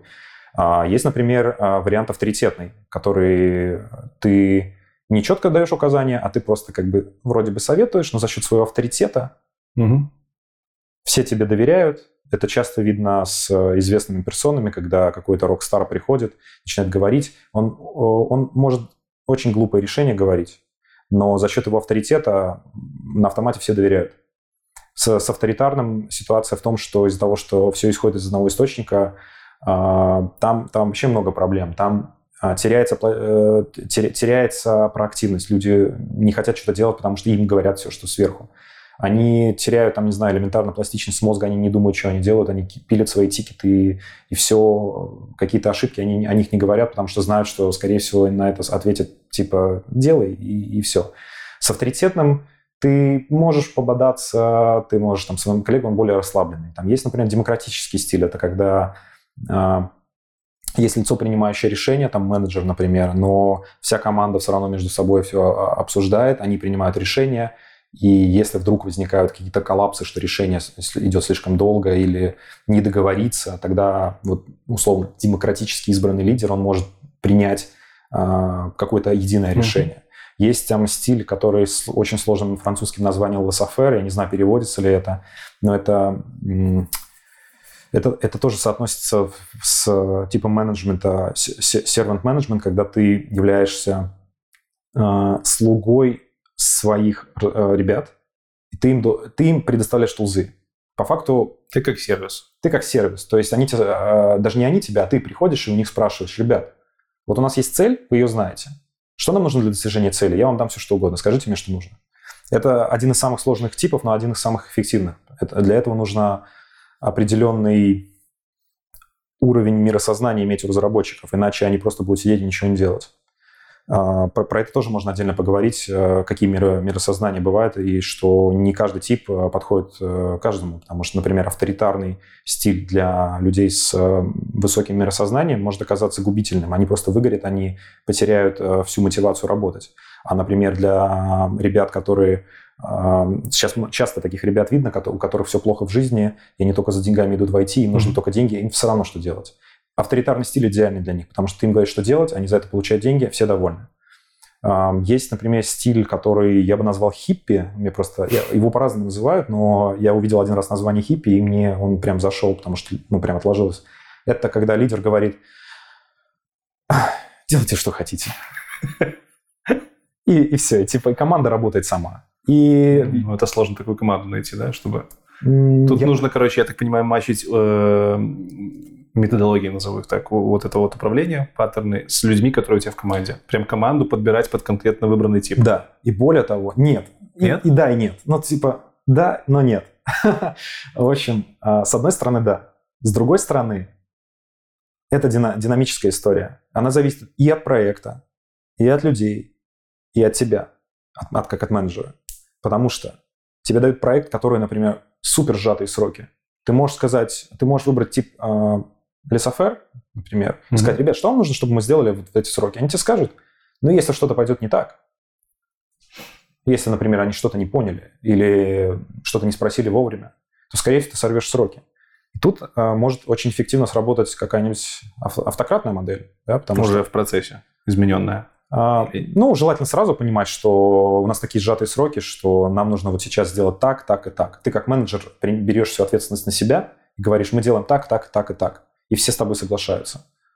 А ты как менеджер э, имеешь силы и знания на то, чтобы переключаться? Мне казалось, что это прям персонально. Ну, условно, быть авторитетом для кого-то может быть сложно. Авторитетный стиль, э, он немножко, наверное, Авторитаризм для кого-то тоже может быть сложным. Да. Это не зависит от персонали. Типа хороший менеджер должен уметь вот во все вот это и решать, в какой момент времени Я лучше. думаю, что это настолько сильно зависит от soft skill ов менеджера, что невозможно... Ну, то есть это skill, который развивается? Это skill, который развивается. То есть э, есть ребята, которые достаточно категоричны по жизни, они чаще всего и начинают с менеджеров э, автократных. И их, все, и их многие, кстати, за это любят, потому что вот этот человек всегда, всегда знает, что делать. Он всегда скажет, что делать. И, но, но как бы эта команда вообще не развивает. То есть ты просто делаешь свою работу, все. Есть демократический, но про него могут сказать, а, слабая тряпка, он постоянно, постоянно ждет нашего мнения и так далее. Ты должен понимать, с кем ты работаешь. Mm-hmm. Но люди, с которыми ты работаешь, они постоянно тоже меняют свой уровень миросознания. У тебя сегодня миросознание, а, что мир прекрасен, я хочу сделать этот мир лучше. У тебя рядом, а, извините, падает ракета, умирает много людей, и ты сидишь и такой, блядь, мир говно. Ой, извините. Короче, мир говно. И, и осознание поменялось. И осознание и уже работать по-другому и, нужно. И работать с, с этим человеком приходится совершенно по-другому. И это все твои задачи и обязанности как инженеринг-менеджера? Да, но это не все. Не, я понимаю, что не все. Давай вернемся к нашему тому примеру, когда у нас начинается проект, э, вы с архитектором там пообщались, что-то он там рассказал, как бы это лучше сделать. Ты такой, окей, чувак, и ты, я так понимаю, начинаешь формировать команду. Ну, если у меня не было команды, если, если не было команды, да, да. Да. Ну, то есть, если у меня не было с нуля команды, а, ну, это прям совсем сложный кейс, потому что обычно нет команды только там, не знаю, ну, в стартапе. Когда... То есть обычно у тебя уже есть команда? Ну, обычно есть хотя бы пару человек, которые okay. либо изъявили желание, либо у них нет варианта, нет опции ну, отказаться. проекты разные могут приходить. Условно, сегодня пришел проект на Angular, а завтра на Dart. Это две разных команды технологически зависимые. Да, но и ты, скорее всего, как инженеринг-менеджер а, будешь определен команде, которая соответствует твоим скиллам. То есть ты же тоже срабатываешь с командой. Вряд ли а, команду отсекут, ну, то есть представь, есть сработанная команда с сработанным mm, Я понял, к вам уже будут приходить Они проекты, которые эта команда да, потенциально да, да. Ну, по крайней мере, я бы в идеальной, okay. в идеальной ситуации рассматривал так, а так, на самом деле, э, стартапы бывают разные, и действительно бывали ситуации, когда Окей, можно рассмотреть другую ситуацию, когда тупо меняет менеджера. То есть, например, есть команда, она сработанная с менеджером, uh-huh. но понимает, что менеджер очень эффективен, и есть сейчас проект, который, ну, остался, например, без менеджера, или он новый, и требуется очень эффективный менеджер, или э, ну, окей, на самом деле этих двух кейсов хватит.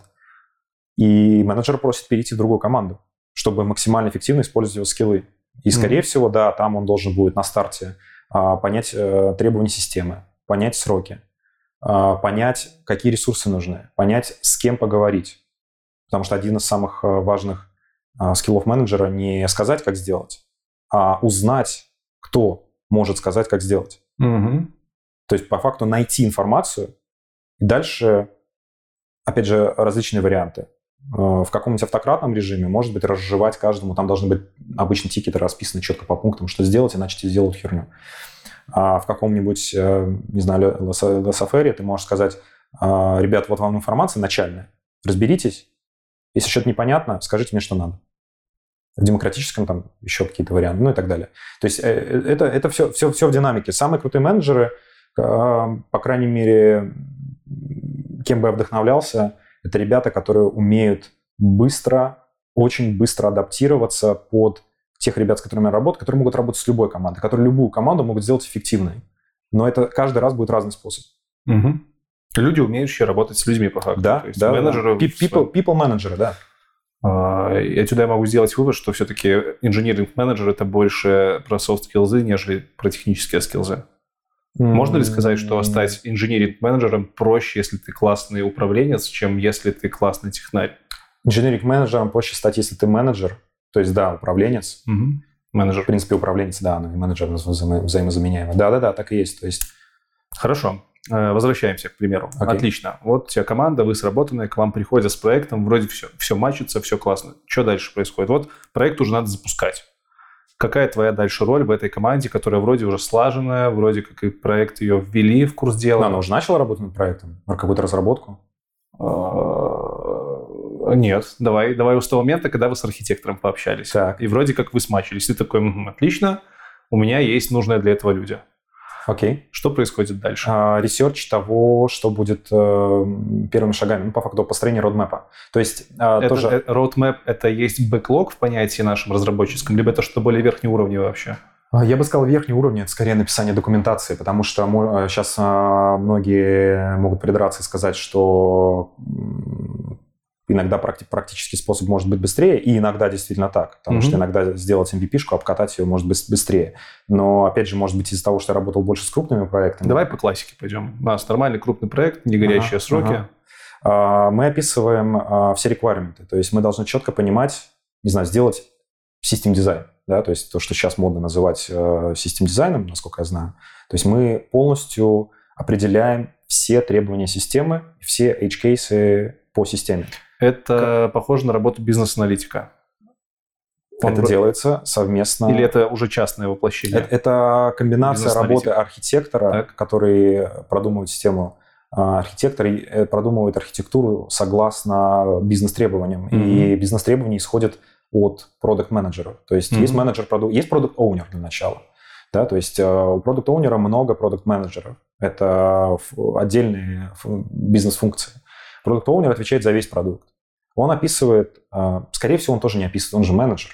Он, скорее всего, также говорит, в зависимости от своего стиля управления, может, конечно, если он автократный продукт-менеджер, ой, продукт-оунер, он говорит, как делать. Мгм. Но давай возьмем хорошие, нормальные методологии. А, Он говорит ребятам, вот у тебя, например, ты отвечаешь за такую-то бизнес-функцию, ты за такую, или спрашиваешь, за какую ты хочешь отвечать бизнес-функцию, там, это product manager ы. Они, соответственно, там как-то а, договариваются, и дальше каждый делает research по своей бизнес-функции и определяет, что нужно для этого. Да, понятно. Дальше product owner это все объединяет, они общаются с архитектором или там product manager общается с архитектором, опять же, в зависимости от, от того, как именно архи- иерархия Мгм. построена, насколько она авто- автори- авторитарна, да. А, И архитектор тоже понимает, как описать эту систему. Дальше архитектор это немножко отдельная история. Архитектор это, я бы сказал, single source of truth, то есть, да, это а, человек, который принимает решения, как они должны быть, даже если они неправильные. К сожалению, невозможно сделать... Это всегда авторитарный подход. м, Ну, нет, Зачастую. Зачастую, да. А, Это скорее экономия времени. Окей. Ну да, это авторитарный по- подход, связанный с экономией времени. То есть обычно архитектор, просто он может быть как бы двухсторонний. Авторитарный это все-таки имеется в виду, что односторонний архитектор говорит, как делать. Архитектор тоже может принимать обратный фидбэк, и тогда это будет скорее Понятно. уже демократически. Понятно. То есть эм, архите- архитектор говорит, как сделать систему, дальше инженеры, например, или инженеринг-менеджеры делают некий контрфидбэк, да, э, что можно доработать в системе. Может быть, что-то не учтено, да, а может быть, э, слишком долго будет э, это реализовывать. М, То есть инженеринг-менеджер уже смотрит на эту систему, в- э, принимая во внимание команду, я так понимаю, да, людей, ему, которые же- ему же нужно запланировать деятельность. Так. Или, или, как часть стаффинга, он может понимать, кто ему нужен.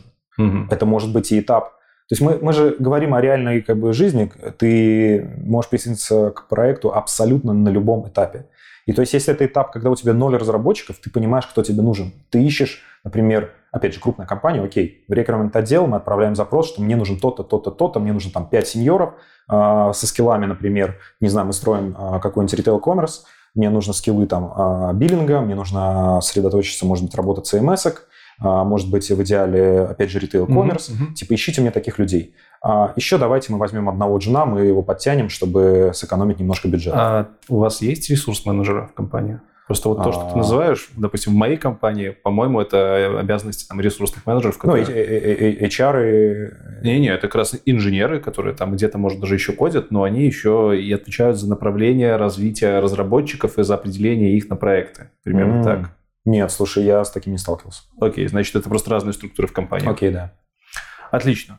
Э, Архитектор пришел, выкатил требования, ты там ему свои фидбэки ответные выкатил. Что происходит дальше? Все, у нас есть требования к системе, у нас есть проработанная архитектура, project Я manager. бы сказал, первыми тикетами в бэклоге будут а, некие research-тикеты, То есть э, мы так немножко скомкали первую часть, как будто а, мы работаем только над документацией. Но дело в том, что документация – это тоже часть работы инженеров. Мгм. То есть если, например, а, части архитектуры требуют э, сильного инвестигейшн, например, Ну, Понятно. попробовать несколько разных фреймворков, попробовать разных технологий, может быть, поэкспериментировать где-то скорости разных решений и так далее. И вот э, первые тикеты, бэклоги будут, соответственно, research. Когда мы сделали of мы сделали документации, proof of concept, может быть, да, или даже, опять же, MVP, это, в принципе, есть proof of concept. Ну да. И дальше, собственно, у нас есть теперь описанная документация со всеми нюансами, с выбранной технологией, с выбранным там стеком, с э, определенными подходами, может быть, даже примерами других систем, референсами. Но это все делают инженеры. Это все делают инженеры совместно с архитектором. Где здесь твое? М? Где здесь твое? Что ты тут? Всё, я, ря- я рядом. Они уже бэклог делают. Я Они рядом. уже- они уже менеджмент всегда рядом. То есть engineering А ты им он, он не в иерархии. Зачем ты им тут? Ну все, они уже пошли чтобы работать. дать все, что угодно команде. Э, Смотри, команда может существовать без engineering management. Мгм. Это не обязательный пункт. Э, Готов подраться. Он не обязательный пункт. Он нужен, чтобы упростить работу инженеров. Что ты можешь уже вот на этом этапе упростить, когда они начинают составлять первые там м, А, документации, Например, э, ну, например, даже переговоры. Зачем, например, в переговорах с архитектором участвовать всей команде? Часто это не- нет, это может быть необходимо. То есть может быть общий созвон. Мгм. но иногда это не, нет в этом необходимости. Или, например, если у нас много команд, если мы строим один проект, это мы сейчас так обсуждаем, как будто э, мы делаем архитектуру проекта, в котором одна команда. На самом деле команд, скорее всего, много. Так. И зачем командами миксовать, э, общаться друг с другом? Ну, это очень много людей, это очень много человека часов. Так. Мы можем возложить эту обязанность на инженеринг менеджера, э, менеджера и инженеринг менеджеры между собой э, определят что-то. Если надо, подключат нужных людей. Если не надо, сами там что-то Тут решат. уже сразу появля- появляется ограничение на технические знания. Я, допустим, я не представляю, как инженер-менеджер без технического бэкграунда может пойти общаться напрямую от команды с архитектором. Он подключит нужного человека. А. Окей. Если у него есть технический Принято. бэкграунд, он сможет это сделать. Мгм. Если нет, опять же, мы возвращаемся к вопросу. а, менеджер спрашивает, что нужно или где взять. То есть Мгм. он, он не пытается ответить на вопрос, взять здесь или там, ты должен знать вот это. А Менеджеры задают вопросы. То есть менеджеры спрашивают, что нам надо. Если он не знает сам, он подключает людей, которые могут на этот ответить вопрос. Если, э, например, его кто-то спрашивает а, из команды, как мне это сделать, менеджер не должен знать ответ. Менеджер должен сказать, «М, сейчас я поищу, или если уже ты знаешь, тогда ты говоришь вот то-то. Так. Или почитай там-то. Хорошо. И я понимаю уже, когда идет конкретный про- процесс разработки, все, все примерно так же и остается. Ты являешься таким сервисом для разработчиков, для того, чтобы где-то разгрузить, как-то им помочь, найти нужных людей, нужные ресурсы. В целом, да. То есть, я, опять же, есть модель, а, я, честно, не помню ее название, как-то она на Т называется, таксон, траксон. Там 4-5 этапов а, в зависимости от... а, Я сейчас просто скажу, что за пятый этап, и тогда будет понятно, что за зависимость. В общем, первый этап, э, если не ошибаюсь, это что-то типа а, informing, да, то есть, э, там, то есть звучит так.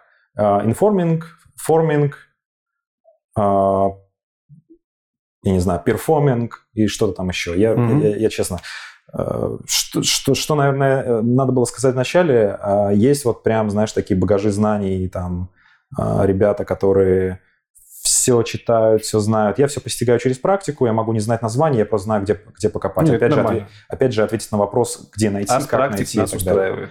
А, В общем, на первом этапе мы, а, собственно, собираем информацию. На втором этапе мы формируем а, процесс работы. На третьем этапе мы, это storming, по-моему, называется, мы, собственно, начинаем фигачить.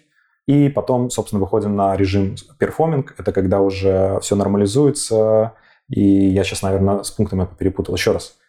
А, Norming, Слушай, если есть картинки в Storming. интернете... есть очень красивая картинка, точно, точно покажем. В общем, а, когда идешь по этим этапам, я обычно так и делаю, я обычно методичку открываю, Мгм. такой, а, мгм. вот. Наверное, в какой-то момент он у меня уже отложится в бэкграунде, там, память. В общем, да, и ты когда идешь по этим этапам, у тебя так и получается. И когда ты проходишь полный цикл, а, может быть, э, ну, либо может остаться на перформинге, и дальше просто уже делаешь задачи. Ты уже знаешь, как все делать. То есть на перформинге ты уже знаешь, как все делать. Мгм. У тебя построены процессы. Твой менеджмент людей заключается в том, чтобы э, спросить у них, как дела, и узнать, ничего, не надо ли им чего-нибудь. Да? А в остальное время что ты делать будешь? Пить кофе? Отдыхать? Пить кофе, да. Ладно, дискуссионный вопрос. В общем, а если прошел полный цикл и может снова новый информинг начаться, потому что это может быть э, часть э, эволюции продукта. То есть ты сделал какой-то первый этап, у Понятно. тебя появился продукт, и мы начинаем новый, э, новый сбор информации, но, новый э, форминг, новый... Ну, я так понимаю, нормализацию. когда в системе меняется хоть какой-то из параметров, будь то со стороны продукта, либо в команде новый человек, это все перезапускается. Да, в да, Новый круг. да, да. А, окей. Вроде как понятно, чем занимаются надеюсь. инженеринг-менеджеры. Теперь нужно бы разобраться, какие критерии успешности инженеринг-менеджера. Вот, например, Самого менеджера самого мен- как вас оценивают? Что, Мгм. вот как понять, что этот инженеринг-менеджер хороший? Мгм. Когда, допустим, его нанимают на работу. Удовлетворенность команды, я бы сказал. Но когда тебя нанимают на работу, тебя ж, э, собеседующая сторона навряд ли пойдет к твоей команде старой спрашивать о тебе отзывы. Зависит от собеседования. То есть, э, Как, как- да- о, давай про собеседование тоже Мгм. поговорим. Вот у меня один из вопросов. Как Мгм. происходит собеседование на инженеринг-менеджера? Если это какой-то менеджер конкретной стези, например, фронтенд, Мгм. то, скорее всего, сначала спросят по фронту максимально. По фронту инженеринг-менеджер будет Да, спрашивать. но не будут оценивать фронтовые скиллы, а будут оценивать, насколько он разбирается в принципе, то есть не, не, А, пла- не плавает ли он. То есть а, а, крите- э, Опять-таки отсекаются те, кто с плохим техническим бэкграундом. Да, то есть э, если ты идешь на, конкретный, на конкретного человека, то есть, опять же, я, я по- повторю мысль, стать менеджером реально, но, наверное, не через собеседование, наверное, а, Через органический рост внутри компании. к- как вариант, ну, то есть ты можешь получить образование Так. И, может быть, доказать, то есть ты должен что-то доказать, ты должен показать, что ты работал как менеджер. Это То есть ты к тому, что эм, показать свой опыт работы в других компаниях, в новой компании, это из разряда чего-то нереального. Потому что там, может, NDA, тебя не видели в работе, и, грубо не говоря, видели проще, в работе основное. То есть тебе проще в той компании, в которой ты работаешь, проявить себя, чтобы тебя там левелапнули. зависит, опять же, от компании. То есть мы Так. можем взять, что есть разные компании, разного уровня. И Мгм. для некоторых окажется достаточно поговорить. Ты расскажешь, э, я вот как сейчас тебе рассказал, а, если я уже там хотя бы минимальную теорию менеджмента какого-то знаю, меня уже скажут, о, прикольно, мы можем это доимпровить, давай с нами. Просто ты будешь не сеньор-менеджером, а ты будешь старт, стартовым менеджером, да, там, или, может, джуниор-менеджером. Я, правда, ни разу такого не слышал, чтобы был junior engineering менеджер. Но, тем не менее, есть тестовый период, я не знаю, там, три месяца, да, то есть, может быть, э, 4 месяца, 5 месяцев, я не знаю, сколько надо для менеджера. Мгм. То есть, ка- каждая компания решает сама. Мы, ну, сложно говорить за все компании. Но я бы представил, э, как бы я делал собеседование. Скорее всего, я бы пробил какие-то общие скиллы, например, фронтенд engineering менеджер, соответственно, я пробиваю на фронтенд, но я не оцениваю, он не должен знать, типа, все. Он должен понимать, э, он не должен плавать, он не, он не, он не должен... эм, Ну, условно, ты бы спрашивал у него про какой-нибудь, не знаю, баблинг, как работает баблинг в да, JavaScript? но и мне бы был интересен не правильный ответ, а то, как он ответит. Ага, окей. Сможет ли он, например, сказать, где найти? Или когда он сталкивался и так далее. Нужно понимать в контексте, да, то есть Понятно. сможет ли он быть на одном языке, это, это, наверное, больше о матчинге. То есть я беседую и понимаю, а, на одной ли мы волне с этим менеджером, да, то есть на одной ли мы волне с этим человеком, потому что мне с ним работать. Могу ли я с ним говорить на фронтенд темы? Или он будет засыпаться? Подожди, а почему тебе с ним работать? Это ж, типа, другой инженер. Не, ну я представляю, что я нанимаю кого-то там, пров- провожу А, собеседование. а ты, инженерным а ты кто в этой модели? Кто обычно А, собеседует? Это CTO, либо, может, это вообще команда? Это либо CTO, либо, не знаю, of development. Ну, то есть, опять же, То- можно то- по-разному. Какой-то из линейно более высоких Да, руководителей. да, тот, Окей. кто понимает, э, какой менеджер ему нужен, да, Мгм. то есть, э, опять же, это в зависимости от команды может отличаться. То есть, я сейчас привел пример фронтенд инженеринг менеджера, но можно привести пример, а, например, есть продуктовая команда, которая занимается биллингом, мне нужен инженеринг менеджер биллинга. Тогда, возможно, я его буду спрашивать про то, работал ли он с Окей, биллингом. какие- Понятно. Э, За техническую часть ты его спросишь. Да. А У меня было интервью про продукт менеджмент, там тоже был такой вопрос. Мне сказали, что когда ты продукт, ты должен показывать успешные кейсы в своем предыдущем О, опыте. да, это работает. А, Что есть успешный кейс у инженеринг-менеджера? То же самое, что у продукта, хорошо запущенный проект? Хорошо отработанная команда, performance команды, но performance не в плане заделиверенных сторипоинтов. Ты не можешь написать, э, сколько команда сделала задач в резюме, это тебе Мгм. ничего не даст. Или это если ты на собеседовании расскажешь, что моя команда deliver ила 100 тикетов в неделю, что это за тикеты, о чем это, то есть вообще абсолютно непонятно. То есть нужно а, скорее какую задачу решали, какие, с какими проблемами сталкивался и как эти проблемы, собственно, решал. То есть, например, мы делали там интернет-магазин, а, у меня было в команде там три фронта, один бэк, а, один а, QA, и не было ничего. И я смог собрать команду, которая вот сделала все. Это кейс такой, типа, простой релиз. Может быть, э, другая. Может быть, эм, команда направлена на улучшение перформанса, например. И мы зашли, у нас, значит, э, страницы загружали по 10 секунд, мы сделали кучу research ей, там все дела, и страницы стали загружаться по 2 секунды. А, параллельно ты должен рассказывать о проблемах, которые были, ну, потому что иначе это как бы скуч, скучная обертка. То есть ты должен рассказать, например, что а, не все инженеры знали, а, как вообще изыска... смотреть performance. Мы делали много research ей, смотрели лучшие практики, а, делали систему обучения. При этом я, например, параллельно помогал ребятам расти, да, там кого-то промоутить. Э, ребята в моей команде, например, выросли с джуниоров а, в принципалов угу. там, в течение года. И, а в идеале еще рассказать какие-то проблемы а, более people характера, то есть, например, кто-то увольнялся, как мы искали замену. То есть, как ты работаешь с людьми? В идеале самое, самое классное – это факапы и решение проблем. То есть, ну, да, э... понятно, понятно. А с точки зрения менеджмента, сильно ли на собесах дерут по теории, скажем так? Вообще я нужно не, ли я Или через кейсы ты и так понимаешь, что вот эта практика хорошая, или там, если не помнишь, как называется какой-то из методологий, то пофиг. А, я ни разу с этим не сталкивался. Угу. Я бы не сказал, что я прям супер бегал по собеседованиям, но как это чек-марк, это как называется, health check, да, то есть посмотреть, как они проходят, что ты, что ты не знаешь, потому что очень интересно пойти на собеседование в другую компанию, угу. пройти вот собеседование на, на того же инженерик-менеджера, посмотреть, какие вопросы они задают, для чего? Для того, чтобы понять, а что ты не знаешь. И я, честно говоря, ни разу не сталкивался с теоретическими вопросами. Okay. То есть вот, например, то, что я сегодня рассказал, теорию, я вообще не слышу, чтобы о ней кто-то говорил. В принципе, всем а, важно, каких результатов ты добиваешься, а не что ты знаешь. Но, возможно, если ты, например, приходишь из универа, ты выучился на инженеринг-менеджера и какие-то компании. Опять же, все компании же спрашивают разное. Мы, mm-hmm. У нас одна, одна из болей, которая меня очень сильно бесит, то, что у нас интервью все супер субъективны. С другой стороны, мы матчим людей друг с другом, и, может быть, оно так и должно быть. Если разработчик хочет расти, ему становится тесновато в проекте, это твоя зона ответственности? Обязательно. Я должен, более того, я должен за него, до того, как он еще понял, что он расти, определить это. Потому что иначе у него будет складываться негатив, что на него не обращают внимания. На него не обращают внимания. Должен замечать его успехи и готов ли он к росту на следующий уровень и драйвить его. Слушай, ну для тебя же это прямые потери. Если, разработ... Если ты видишь конкретно в этом примере, ты видишь, что разработчик вырос из проекта. У да. него все, он уже максимум себя здесь выделил. Я а должен ему... заранее это заметить, что он уже вылазит из проекта, а, сделать запрос а, в HR-отдел, в, ресурс, не знаю, в ресурсный mm-hmm. какой-то отдел, сказать, что мне нужен сеньор, и подготовить этого а, разработчика к росту дальше. И как только новый сеньор придет, обучить его, заанбордить, желательно держать того разработчика, который уже вырос, чтобы он передал максимум знаний, mm-hmm. и дальше разработчик уходит, например, в архитекторы. Что касается разработчиков, я так понимаю, engineering-менеджерами все-таки чаще всего становятся разработчики. Чаще всего. Чего обычно не хватает по знаниям разработчикам, которые хотят стать менеджером инжиниринг? Ну, это как раз э, то, что мы вначале называли soft skill ами. То есть, то есть soft skill ы? А, это работа, работа с людьми. То есть недостаточно, понимаешь? Mm. Вот если, если сегодня нас кто-то посмотрел, такой, все, хочу быть инженер-менеджером, сегодня я сеньор, принципал, вот завтра да. хочу. Что таких, ему нужно? И таких ребят много. И проблема в том, что часто таким ребятам даже не объяснить, а что же не так? Ты говоришь, окей, мы тебя будем двигать. Вот твой лист responsibilities, у тебя там какой-нибудь... Э, Это же в твоих, в том, в том числе в твоих обязанностях да. таких ребят растить. Да, да. Если да. они захотели. Делать э, какой-нибудь engineering management coaching. Так. Учить работать, э, как правильно делегировать, как правильно планировать работу, как правильно оценивать, например, как правильно разговаривать с людьми. Но при этом так...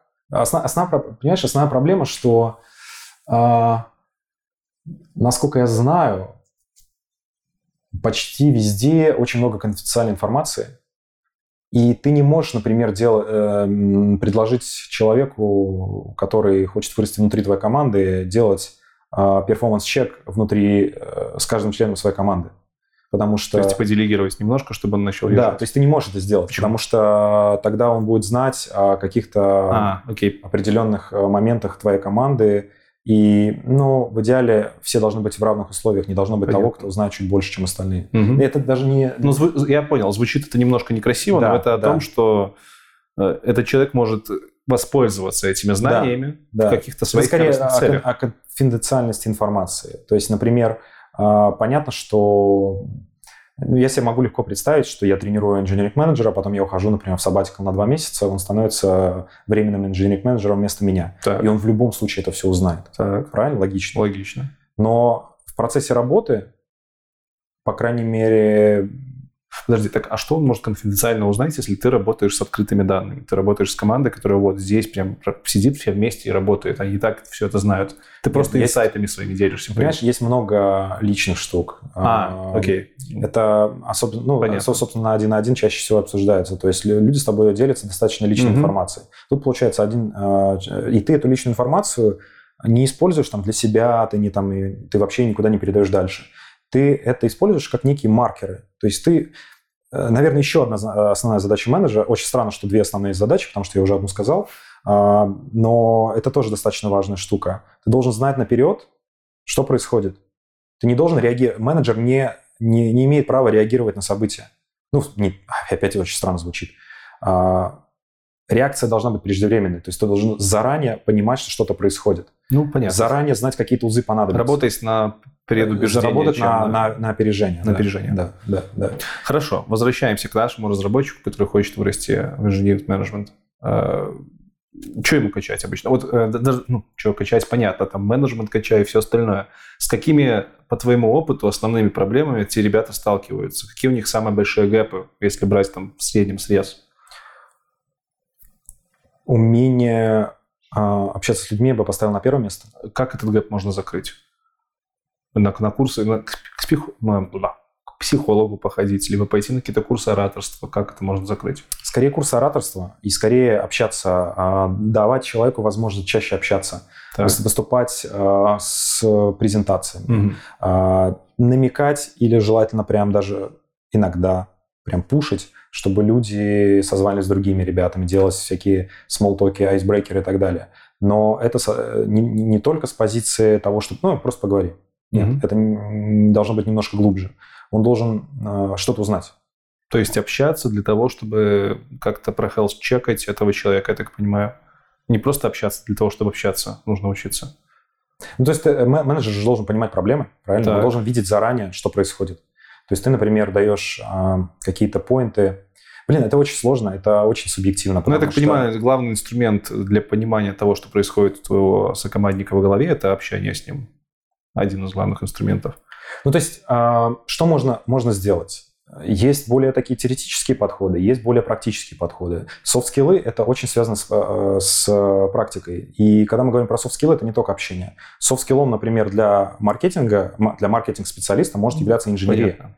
И э, мы должны... охва- у каждого менеджера свой набор, Подожди, ты сказал, soft skill ом для маркетинга отдела может стать инженерия. например. Потому что для них skill это маркетинг. Это прикольная идея. И так с любым.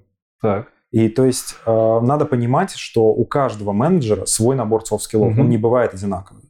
Каждый менеджер не уникален. Не может быть двух одинаковых менеджеров. Они могут быть похожи, но все равно у каждого немножко разный бэкграунд. И пришли из разных областей, а, занимались разными проектами, работали с разными людьми. Кто-то Мгм. обжигался, кто-то не обжигался. А Кто-то там чуть лучше общается, кто-то чуть лучше продает. Например, а, авторитетная, опять же, модель управления. Если у тебя хорошие навыки сейлза, ты можешь многие идеи продавать только за счет того, что хорошо объясняешь. И а, ты в идеале должен тренировать те софт-скиллы, которые ты видишь, что сейчас слабы конкретно в твоей команде. Например, вот я работаю с какой-то конкретной командой в данный момент и вижу, что мне не хватает навыка презентации. Я беру, я имею в виду, я вот менеджер, я беру, я сам стараюсь качать навык презентации там, то- и так далее. Но это хорошо, если ты видишь, что тебе это нужно. Не, не все ж видят.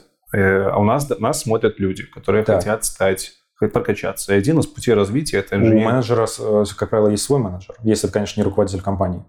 Э, Про разработчиков поговорим. Про Окей, команду ты- разработки. Окей, я, разра- э, я разработчик, я обращаюсь к своему менеджеру и спрашиваю, как думаешь, что является моими слабыми софт-скиллами? Это может быть навык коммуникации, да, а элементарно, вот я, например, э, бывает с разработчиками на разных языках общаюсь, Мгм. и может не хватать умения говорить на языке, на определенном. То есть это может быть, соответственно, soft skill, это просто владение языком. А может быть, э, владение языком в порядке, но недостаточно понятно объяснять информацию. Тогда нужно тренироваться в объяснении информации и задавать ему наводящие вопросы. Опять же, методики могут быть разные, но мне кажется, самое крутое, это когда ты задаешь вопросы как психолог, я не знаю. То есть, Мгм. а что бы ты улучшил? А что тебе кажется, можно здесь... э, Так? А вот смотри, вот это место, как думаешь, что можно здесь было бы улучшить? То есть давать человеку пищу для размышлений. А, На тех же 1.1 ты можешь э, по софт-скиллам э, наводящие вопросы задавать, как думаешь, опять же, что можно улучшить и так далее. То есть чтобы человек качал именно слабые стороны. Слабые стороны определяешь ты как менеджер. Это может быть, соответственно, тоже субъективно. Например, а, что может быть слабой стороной мы стартуем маркетинг-проект, и я вижу, что человек, человек хромает в маркетинге, да, и с одной стороны, зачем маркетинг-инженеринг-менеджеру? С одной стороны.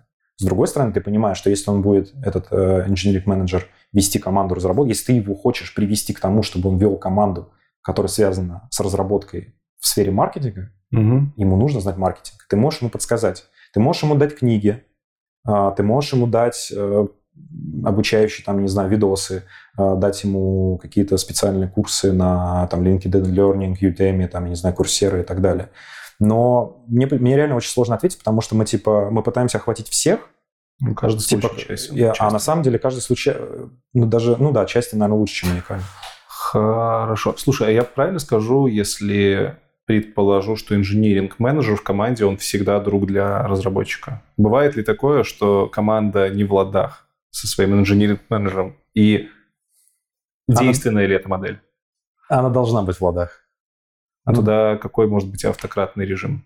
Ну, он- ну, вот в этом и проблема. Я реально ненавижу автократные модели. То есть э, они, к сожалению, есть, но они ведут просто к уничтожению э, внутри. Окей, это одна из самых неэффективных, можно сказать, моделей. Она одна из самых эффективных в коротких сроках. Она неэффективна на, на долговременное. То есть ты можешь сделать быстро проект, закрыть, и команда выгорит, или разойдется, или разосрется, или Понял. начнутся токсичные настроения. Они будут со- собирать группы, продумывать, как им а, бороться с менеджером. С другой стороны, есть всегда в крупных компаниях более прозрачный слой. А, Ты можешь сообщить менеджеру наверх, менеджеру менеджера, Мгм. что что-то не так. И если менеджер менеджера таких фидбэков много соберет с разных инженеров, то, возможно, просто менеджера заменит. Ну, это так немножко не по... Поэтому я говорю, что должен быть другом, иначе... Понятно. Ну, то есть, как ты можешь построить с, ну, враг- врагом, наверное, глубоко... э, Странно будет называть, но с тем, у кого доверительные отношения... Если у тебя как разработчика я, нет... я- я так скажу, что почему этот вопрос задается, потому что, допустим, проект-менеджеры часто работают на проект, и такое часто бывает, Да. что для них важно проект. Да, Кто в команде, как в команде, да делайте, что хотите. Да. Мы делаем проект, и это Да. первостепенно. И он вполне себе спокойно может тут проявлять авторитаризм и быть не другом для всех. так и есть. В то же время, как у тебя объект инженеры. Вроде как модель, где ты этому инженеру не друг, но она какая-то совсем не, не жизнеспособная. Так и есть, так и есть. То есть а это сложно, быть всем друзьям. сложно. всем другом. И возникают э, моменты... э, еще такой момент, понимаешь, не- ну, возникают моменты сложные, и можно их по- по-разному с ними бороться. Вот Давай представим, что мы открытые и прозрачные коммуникации, и мы начали, инженеры, мы, мы инженеры, начали сообщать наверх э, менеджеру менеджера, что что-то не так. Он Мгм. собирает эти отзывы. А, скорее всего, менеджера поменяют. А теперь давай представим другую ситуацию, что менеджер постоянно жалуется на своих а, ребят. На всех, Туда, наверх. Наверх. А может быть, даже жалуется еще и на соседних менеджеров, и на соседних ребят. Так, Как думаешь, кого поменяет? менеджера. Это тоже, тоже вариант. А есть еще вариант. Патовая А. Собственно, менеджер жалуется на конкретных э, ребят. А еще, скорее всего, соседние команды жалуются тоже на конкретных ребят. И тогда, скорее всего, уберут ребят. То есть э, в любом случае останутся только друзья. А как бы те, с кем Понятно. нету матчинга, они в какой-то момент отсеются. Давай вернемся к тому времени, когда ты становился инжиниринг-менеджером в Топтале. Так. Как ты, э, как конкретно ты уже учился? Может, ты какие-то ресурсы использовал, книжки читал? Вот, э, чем можешь поделиться? Какие инсайты? Курсы какие-нибудь? Просто ты уже говорил, что есть фундаментальное образование. Да, это да. путь, но он И сложный. это, и это не мой путь. Ну, в смысле, я его не проходил. Ну, он хорош там для студентов, для молодых людей, у которых много времени, возможно, либо много желания. Ну, ра- работа с людьми, понимаешь, у меня работа с людьми э, шла из локального бизнеса, то есть у меня и коворкинг был, и фотостудию мы в инвестиции получали, у меня была, э, были ребята, э, управляющая команда, то есть мы собрались разные скиллы, там я был IT-скилл, были Мгм. ребята там, кто по недвижке, там еще тогда, там, не знаю, кто маркетингом занимался, и вот мы Ну, то вместе есть с людьми у тебя уже скилл отработан. Да, то есть я, работ, я работал с людьми. А дальше Технический тоже скилл был на уровне. технический скилл был на уровне параллельно, да. Ну, поэт- пол- Получается, ты, ты готовый уже инженеринг-менеджер. по- ну, я и был э, уже Но- менеджером Но, с, тем не менее, начиная тебя там не сразу, не 11 сразу, года. да. А потому что нету фактического доказательства в моем резюме. То есть, да, написано, я А, фронтенд лид. окей. Окей. а что за компания? Ага, а сколько человек? М, понятно. Окей. По-моему, ты не инженеринг менеджер. И мне нужно было доказать, что я не пень с горы, а что, ну, реально... То есть это же тоже не так, что, ребят, я инженеринг менеджер, и все такие, «А, окей. Ну, да, в плане, даже если вот решили, что подходит. Команда тоже должна сказать, что мы, Да, мы, понятно. мы хотели бы, чтобы он был нашим менеджером. То есть, если команда скажет, что нет, мы, мы не, ну, он такой же, как мы. Ну, ну, окей. То есть ты никакие скиллы не подтягивал для того, чтобы эффективно начать работать? У тебя Чтобы начать получилось? работать нет, потому что я их тянул в течение просто... Я прошел типа супер длинный путь, начиная с 2011 года, когда я начал работать, менеджерить одного человека. И дальше я много-много-много раз И обжигал. даже теоретическую базу никакую не пришлось Теоретическую базу, опять же, я читал э, скорее для бизнеса, то есть не для того, чтобы менеджерить инженеров, а для своего собственного бизнеса. Я смотрел, а, я читал книги а, в основном про целедостигаторство, не знаю, так могу назвать. Голдрат какой-нибудь. Обязательно цель, цель Голдрат, да. А, Я говорил про мировоззрение, например, упоминал, когда ты там ненавидишь весь мир или, наоборот, любишь весь мир. Это замечательная книга «Лидер и племя». «Лидер, племя». Лидер и племя. Лидеры племя. да. Leader and Pride. И это про мировоззрение людей. То есть там люди, например, ребята могут а, ощущать, что мир вокруг говно. Э, Я сейчас фактически тран- транс- э, перевод делаю. То есть это не, Окей. не цитата, Не но я, я не помню как. Но типа, все, Мгм. типа все плохо. Они постоянно жалуются на мир и так далее. И с ними одни методики работы. Есть ребята, например, которые считают, что они не очень. И с ними другие методики работы. А есть, например, ребята, которые считают, я самый крутой. Типа, я могу все, там мои, мои решения лучшие. Это, инженеры чаще всего вот на этом уровне, они такие типа, никто не знает, как делать, я знаю, как делать. И, например, представь, у тебя кома- команда, в которых 8 человек знают, как делать. И нужно как-то построить, да? И с ними тоже методика работы определенная. Мгм. И если ты ус- достиг успеха в этой методике, то ты вот этих 8 individual contributors объединил в одну performing team, и тогда у них мировоззрение уже мы самые лучшие. Слушай, ну это прям психология какая-то. Э, Ты психологические навыки про- по- потаскивал? Планируешь подтаскивать или А, они Я не их нужны? постоянно... У меня очень плохо с эмпатией. То есть э, это... Я интро- интроверт и с очень э, сложной историей в плане эмпатии, потому что у меня... Ну, опять, блин, Сложно, в смысле, у тебя перегруз эмпатический или наоборот ты... Нет, я плохо понимаю других людей. Come on, я сидел, типа, как я уже говорил, там, по много-много часов Мгм. программировал. Я практически не общался с сверстниками. Пока сверстники а, учились общаться с девочками, я учился программировать про игры, там, да. Мгм. Пока сверстники разбирали машины и, там, не знаю, ну, условно, пили пиво, обсуждали какие-то вопросы, я программировал. Пока там то все, я программировал. И то есть... э, у меня, у меня братья, там, с которыми я виделся летом э, в Беларуси, и, возможно, я с ними единственными общался в течение года. Ну, типа, да, одноклассники, да, там это, то все. Фокус был на другом. И Окей. то есть это, это просаженный навык, но а, я достаточно давно понял, что он просажен, и там, не знаю, ну, с тех, с тех же там времен типа 10-11 год, постепенно, постепенно я стараюсь прокачивать. Там есть книги всякие, а, как, об- как завоевать всех друзей, там, психологические,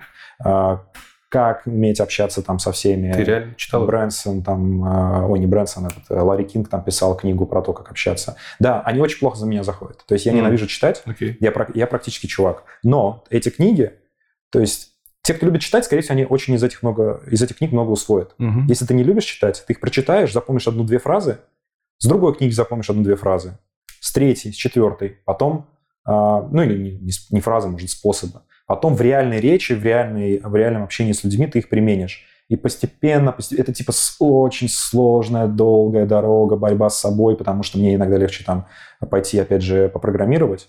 Э, И то есть вот этот приход тоже к инженеринг-менеджменту, типа, тут тоже супер сложно, потому что вот я программист, и, например, то, чтобы системную архитектуру делать, много общения не нужно.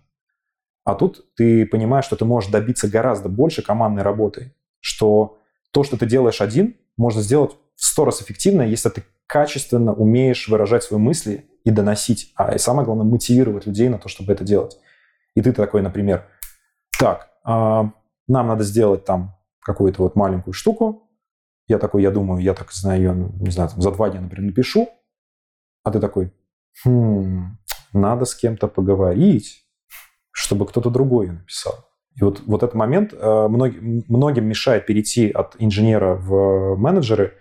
Э, то, что это, это можно было бы назвать Можно было бы, делегированием, так. но это не совсем делегирование, потому что это такая, знаешь, э, выход из зоны комфорта. Ну, потому что, типа, что такое делегировать? Ну, Просто передать задачу. нет, я ты знаю, должен что- выйти из зоны комфорта. Потому что ты сам сделаешь себя качественнее. Это отсюда идет. Ты понимаешь, что если ты кому-то пору- поручишь что задачу, то они сделают не так, как ты. Да, и тут следующий этап начинается, потому что в идеале а, у тебя все в команде должны быть сильнее тебя. Это типа, если ты создашь команду, в которой все сильнее тебя, Так. успех ждет тебя. Если ты как инженеринг-менеджер Да. создашь такую команду. Либо, Логично, например, логично. соберешь, либо вырастешь, либо еще что-то. Мгм. Хорошо. А, Это мы так сумбурно поговорили про то, что нужно прокачивать, если ты хочешь стать инженеринг-менеджером. Давайте теперь перейдем к более практичным вещам. Может быть, в этой сфере уже образовались свои комьюнити, свои конференции, свои какие-то вот такие артефакты, которые можно прямо сегодня, завтра посетить, посмотреть для того, чтобы немножко втыкнуть, понять, как это все Я, работает. я, нем- я немного знаю, э, но на самом деле можно поискать по LeadConf, их много. Я знаю, в Берлине очень крутая проходит. LeadConf. Ну, я имею в виду... Ну, Управленческие ну, это обычно. Да, это Окей. обычная конференция. Это не конкретная конференция, это скорее как их можно найти, потому что их каждая страна проводит на разных языках. Мгм. Есть более глобальные. А, Там в той же России, я знаю, проводили Team LeadConf, э, Да, она до сих пор проводит Да, то есть... делает. э, и наверняка кто-то еще делает, но я, честно говоря, не, не особо по конференциям, но э, LeadConf обычно они все плюс-минус называются. А, я так понимаю, нет какого-то ресурса, в, в котором ты там, скажем, каждый день сидишь и читаешь новости по поводу инженеринг менеджмент, менеджментских всяких э, трендов, трендов. Конкретного нет, но очень много ребят на медиуме, которые можно найти по тегам э, менеджмент, инженеринг менеджмент, э, team lead, э, ну, team lead и так так. далее. Мгм. Очень много на YouTube информации э, от зарубежных блогеров, от российских, я, честно говоря, от, не- Ну, от, нас пока- от русскоязычных. Культура пока не, А, не так настолько развита, это То есть понятно. там есть информация какая-то. Самое интересное, если ты гуглишь, ищешь, а, если ты ищешь информацию на Ютубе русскоязычный инженеринг менеджер, чаще всего Team Lead Conf выдает, как ни странно, запись. Чаще всего выдают software senior, это, бляха, забыл, как зовут. Senior software блогер, господи, Дима Рожков. Да, на заграничных очень много ребят, Окей. и там еще очень много материала, знаешь, какого рода? Вот это, кстати, очень прикольно прокачивает. На Ютубе много мок-интервью. Мок-интервью — это... Прямо на инженеринг Да, и на инженеринг числе. менеджмент, да. И Прикольно. По систем дизайну. Опять же, то, что важно для инженеринг менеджера, потому что мы немножко не договорили, на самом деле, про собеседование.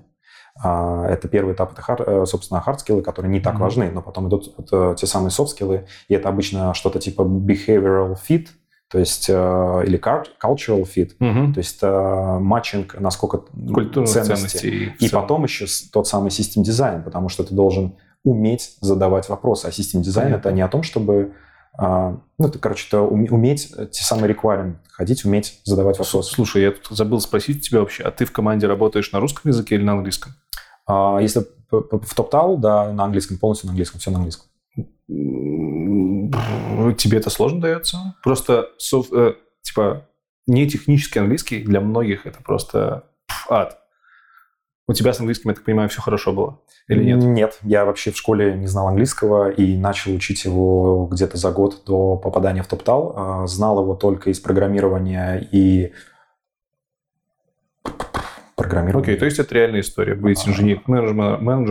э, Russian Native, но на Я в течение года, то есть когда я понял, что хочу выйти на международный уровень, Так. я, я еще работал на систематику, понял, что хочу выйти на международный уровень, а, я начал смотреть фильмы на английском с, сначала, а нет, сразу с английскими субтитрами, Мгм. и, и, э, я смотрю обычно в перемотке, просто мотаю по, по, по фразам, и каждое слово, которое не понимаю, переводил. Так как в сериалах обычно слова одни и те же повторяются, ты их постепенно начинаешь запоминать. В конце концов, э, чаще всего это какие-то супергеройские киношки, ну, потому что они типа мозг не нагружают, все дела. Мгм. И там очень много, много фраз. Очень много фраз. Окей. Потому что они желают друг другу, Понятно. там, они приветствуют друг друга, они там говорят. И спустя год у меня был определенный уровень. Дальше я взял Skyeng, а, не реклама, просто я знаю, что на Skyeng я перебрал 11 преподавателей. А, Я, я прошел первого преподавателя, не зашло. Второй, да, Это занимались. нейтивы были уже? А, нет, то- только с русскоязычными легче заниматься, потому что они тебе могут объяснить перевод. А, нейтивы, окей. а, с не- нейтивом мне, в принципе, на работе хватает нейтивов. А, второй, собственно, преподаватель, я с ним до сих пор занимаюсь, а 10 по- после него я Мгм. перебрал и отсек, то есть я уже по- после того, как нашел, все равно искал. Окей. То есть это типа не реклама, это реально очень сложно найти. Вы можете... Да, да, кроме Skyeng миллион всяких Да, таких да, сервисов есть, iTalk. Да, да, да, да. И многие ребята занимаются других сервисов. Э, Давай еще поговорим, мы уже к концу инженеринг менеджмент- менеджмента подходим. Два вопроса у меня буквально осталось. Первый вопрос, грех его не спросить, на какой ценовой вилке находится инженеринг менеджер- менеджера? Я сейчас не спрашиваю, наверное, по конкретной суммы, а достаточно будет указать между кем и кем по градации. Но опять же, Потому что многие подумают, что, ну, это, типа наверное... в какой стране? а, можно ли сказать, что менеджер, инженеринг менеджер зарабатывает столько же, сколько архитектор в среднем в одной и той же компании?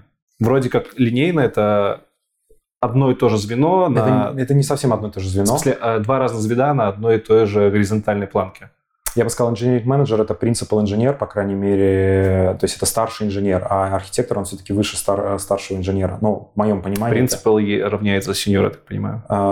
Принципал – это что-то между архитектором и сеньором. Когда, Окей. а, ну, сеньор – это типа, ну, просто типа скиллованный разработчик. Мгм. В принципе, наверное... Просто принципал редко до сих пор используется у нас. У нас обычно сеньор, потом сразу хоба архитектор. М. Тут принципал. Прикольно. Мгм. Хорошо. То есть примерно как выше, чем сеньор, но, возможно, где-то... Архитектор, мне кажется, может больше зарабатывать. Мгм. Я бы сказал, а, позиция, позиция такая. Инженеринг-менеджер – это где-то плюс 10-15% сверху к сеньору. Зависит ли заработок? Чаще всего. Зависит ли заработная плата инженеринг-менеджера от э, проекта? Например, как это бывает у продукта, которые часто имеют Если проценты. только в отдельных компаниях. Окей. А, Не распространенная практика. Не видел такого прям часто. Сколько ты зарабатываешь? Шучу. Шучу, шучу. Знаю, что много. Или не шучу. Все, шучу, я тут порезал. Короче, последний вопрос остается. Э, Куда ты дальше хочешь расти? Есть ли у тебя мысли, куда ты мог бы расти после инженеринг-менеджмента? Директор инженерии. То есть а, Какие- де- делать, делать гораздо более мощные действия. То есть сейчас я де- фактически а, деливерю а, какие-то, как сказать, конкретные продукты, проекты. А, Хочется взглянуть на это совершенно другой стороны. Как ты думаешь, чем твои обязанности стороны. там будут отличаться? Потому что я буду разговаривать с другими менеджерами. То есть для этого мне нужно гораздо больше знать в менеджменте. Мгм. То есть э, я должен уметь менторить. Например, есть, опять же, э, обязанности, про которые мы не коснулись, это в, рамках стаффинга, это менторинг и гайдинг, да, то есть, Мгм. или коучинг, лучше сказать, да, то есть э, менторинг – это когда делишься своим опытом, коучинг – это когда ты тренируешь по определенным программам, фактически задавая правильные вопросы, и эти Мгм. вопросы ты можешь узнать из книг, например. А, И ну вот что я могу спросить других менеджеров, если я такой же менеджер, да, на данный момент? Или как я могу поделиться своим опытом, а, если, э, если опыта пока не так много именно для по- подобного уровня компаний? Ну, по крайней мере, сейчас, если мы ка- касаемся топтала, да, то есть я бы мог стать директором инженерии в любой другой компании. Ну, не в любой, в смысле, Ну, меньшем понятно, объеме. в компании Но меньше. в рамках топтала а, это одна из моих целей, и ну, то есть со своим директором инженерии, например, я это обсуждал. Но с другой стороны, а, директор инженерии это тоже может быть человек, совершенно не бывший до этого инженеринг-менеджером. Ты не боишься, что эта должность будет больше, более близка к бизнесу? Я Или бы- тебе наоборот я хочется? хотел, чтобы она Тебе была наоборот близко. хочется. Конечно. Ну, то есть, а, как это, leverage? а, я хочу иметь больший рычаг а, управления. Именно глобальная Да, и это, компания. это связано не с тем, что я там типа алчный, или Мгм. это связано с тем, что типа я знаю, что я могу достигать большего. Им не, не- не типа не лично я. Но сейчас ты работаешь в рамках проекта, то есть ты достигаешь большего для проекта. Да. Тут, я так понимаю, ты хочешь уже достигать большего для Для компании. компании. Рубрика «Рандом». Давно, давно не Оу. задавал. Оу. Но сегодня рандом будет такой, не рандомный, целенаправленный. А, Значит, канал Хантинг у тебя есть. Так, Мы да. уже про него немножко рассказывали. Да. Э, буквально в пару предложений. Напомни нам, про что этот канал и какие цели его существования. Изначально цель была, наверное, собрать комьюнити, потому что я проводил очень много интервью. Я хотел сделать какую-то совершенно новую систему интервью и понимал, что мне нужно как-то ее продвинуть куда-то, да. Наверное, можно, опять же, всегда можно найти разные способы, но я прям рассказывал, что это типа охота на лучшее в IT, мы должны узнать лучшие принципы, как проходят самые лучшие собеседования и тому подобное. дальше, общаясь с компаниями, мне захотелось раскрывать скорее культуру компаний, mm-hmm. и это уже стало больше о том, а, где найти лучшие компании, лучшие предложения, но не в, не в плане, опять же, многие думают лучшие предложения, автоматически, автоматически думают про деньги. Я, в первую очередь, думал про культуру, потому что для меня культура это типа, не знаю, это не самый даже верхний уровень, это выше верхнего уровня. Mm-hmm. То есть я бы никогда не стал работать в компании, которая просто, просто компания. То есть у нее должна быть какая-то супер глобальная цель. И это, возможно, как раз именно поэтому я хочу куда-то ближе к бизнесу, да, потому что мне хочется менять мир. Я не знаю, но это может быть какое-то дебильное сознание, но хочется делать... Э, раз уж я трачу свои часы своей жизни на что-то, наверное, хочется делать это более эффективно, более глобально. И канал был о культуре компании, то есть изучать лучшие культуры, а, делиться моими находками и в том числе узнавать новое, потому что это отличный способ пообщаться, например, с директорами компаний, с там, CTO, с другими ребятами, потому что в обычной жизни выцепить кого-то и задавать интересные вопросы, но это не, не так легко. Окей, ты тут сказал про то, что хочешь делать больше импакт, да? Да. Э, для, зачем тебе это? Шило в заднице, не знаю. Очень сложно объяснить. Почему вопрос ты задаю? В интервью мы обречены уже послевоенном, последнем вашем интервью, ты говорил, что сейчас ты понял, что нужно жить ради момента. Там это недословная формулировка, да. но можно посмотреть. Вы говорили о том, о, о смыслах жизни. Ты говорил, что какой-то часть своей жизни ты этого смысла не видел. В итоге пришел, что девушка знакомая тебе объяснила, что вот хорошо Она жить. про гармонию говорила, да. Да, я, гармония. Я, я, ну, то есть у меня условно был такой мировоззрение, типа, сделать все до 35, потому что после 35 да. жизни нет, и можно откинуться, и у меня должно быть внутри осознание, что я уже сделал максимум. То есть, типа, хрена, хреначить на полную. Именно поэтому, может быть, я просто... Знаешь, это еще такая проблема, а, часто в процессе теряется смысл. То есть, когда ты работаешь много, а я работал много, я терял часто смысл. То есть, я не понял, вообще, зачем я это делаю. Типа, work, work, work, work, и, и все. И э, в тот момент, как раз, когда началось у меня вот это переосознание, что, что как будто бы что-то не так, а, попалась вот эта девушка, которая как раз сказала, что не знаю, я не, ну, типа, мне главное гармония. Должно быть все в балансе. И гармония, ты понимаешь, это процесс, это не, это не, это не точка. Угу. Гармония – это процесс. У тебя ежедневно баланс э, уходит куда-то в, в какую-то сторону. Здесь ты больше дал семье, здесь ты дал больше работе, здесь больше спорту, здесь э, здоровью, здесь финансам и так далее. И у тебя каждая сфера то просаживается, то подрастает. И ты вот эту гармонию должен сохранять. Ты должен вести все, все, э, все, все стези своей жизни. То есть это не про жизнь моментом, это про гармонию. Это было скорее про гармонию. Про жизнь моментом э, я не понял про какую точно фразу. Возможно, как раз это была скорее про гармонию речь. А жизнь моментом это скорее в том, что был такой классный персонаж Энди Фьорд. А, у него было модельное агентство, и он а, вообще знаменит, на самом деле, может быть, даже другим, но он, он интересную тему сказал, которая меня зацепила еще много-много лет назад, не знаю, больше 10 лет назад, что вот ты прожил неделю, подумай, готов ли ты поменять эту неделю на другую неделю? Была ли эта неделя для тебя ценной, если в этой неделе что-то ценное? То же самое там, день.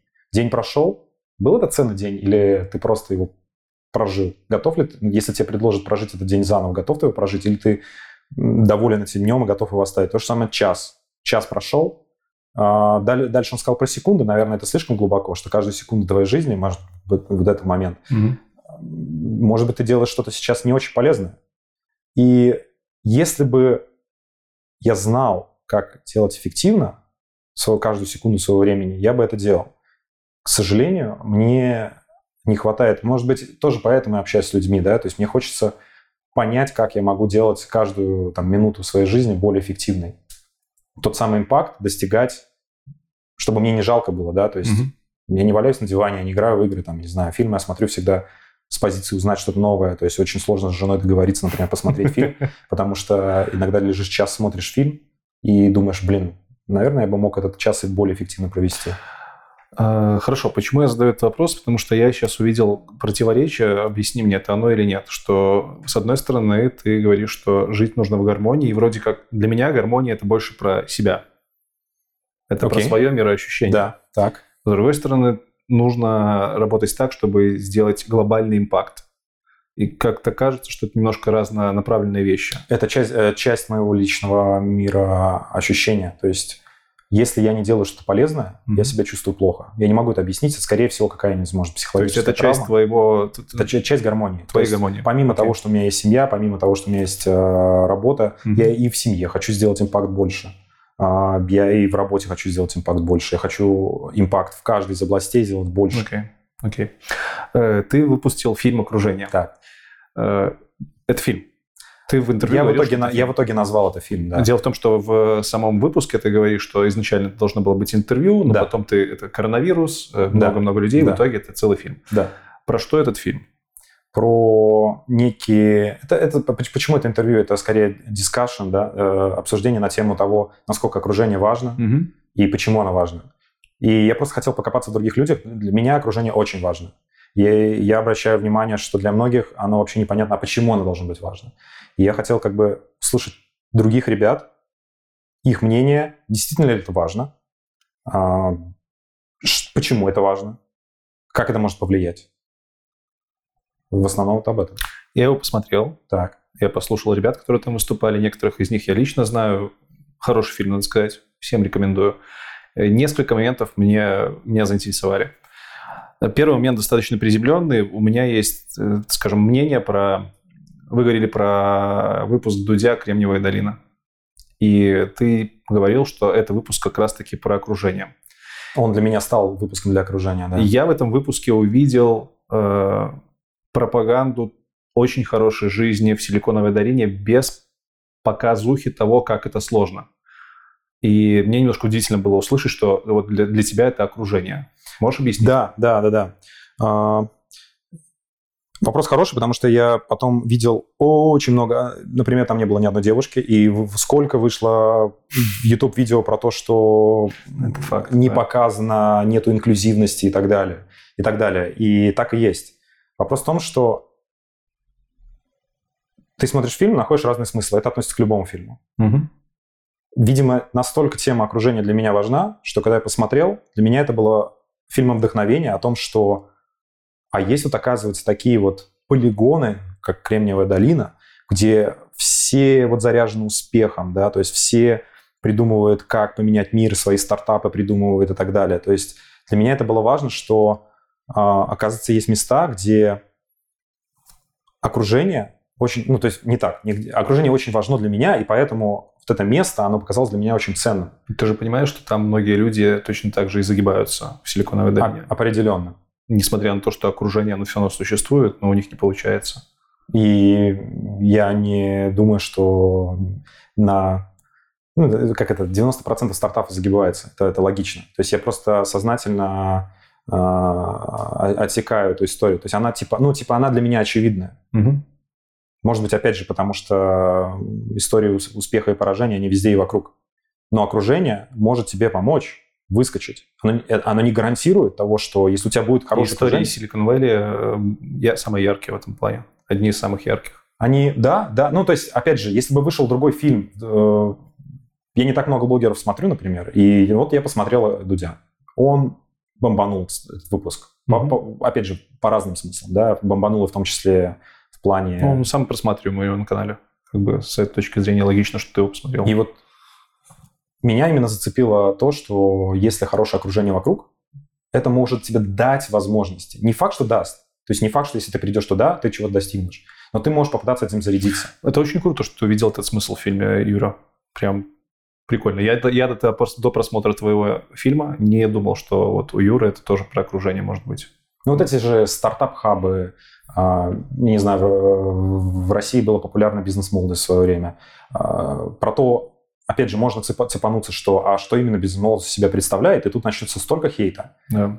Вот если этот смысл убрать, наверное, может, его и нельзя убирать.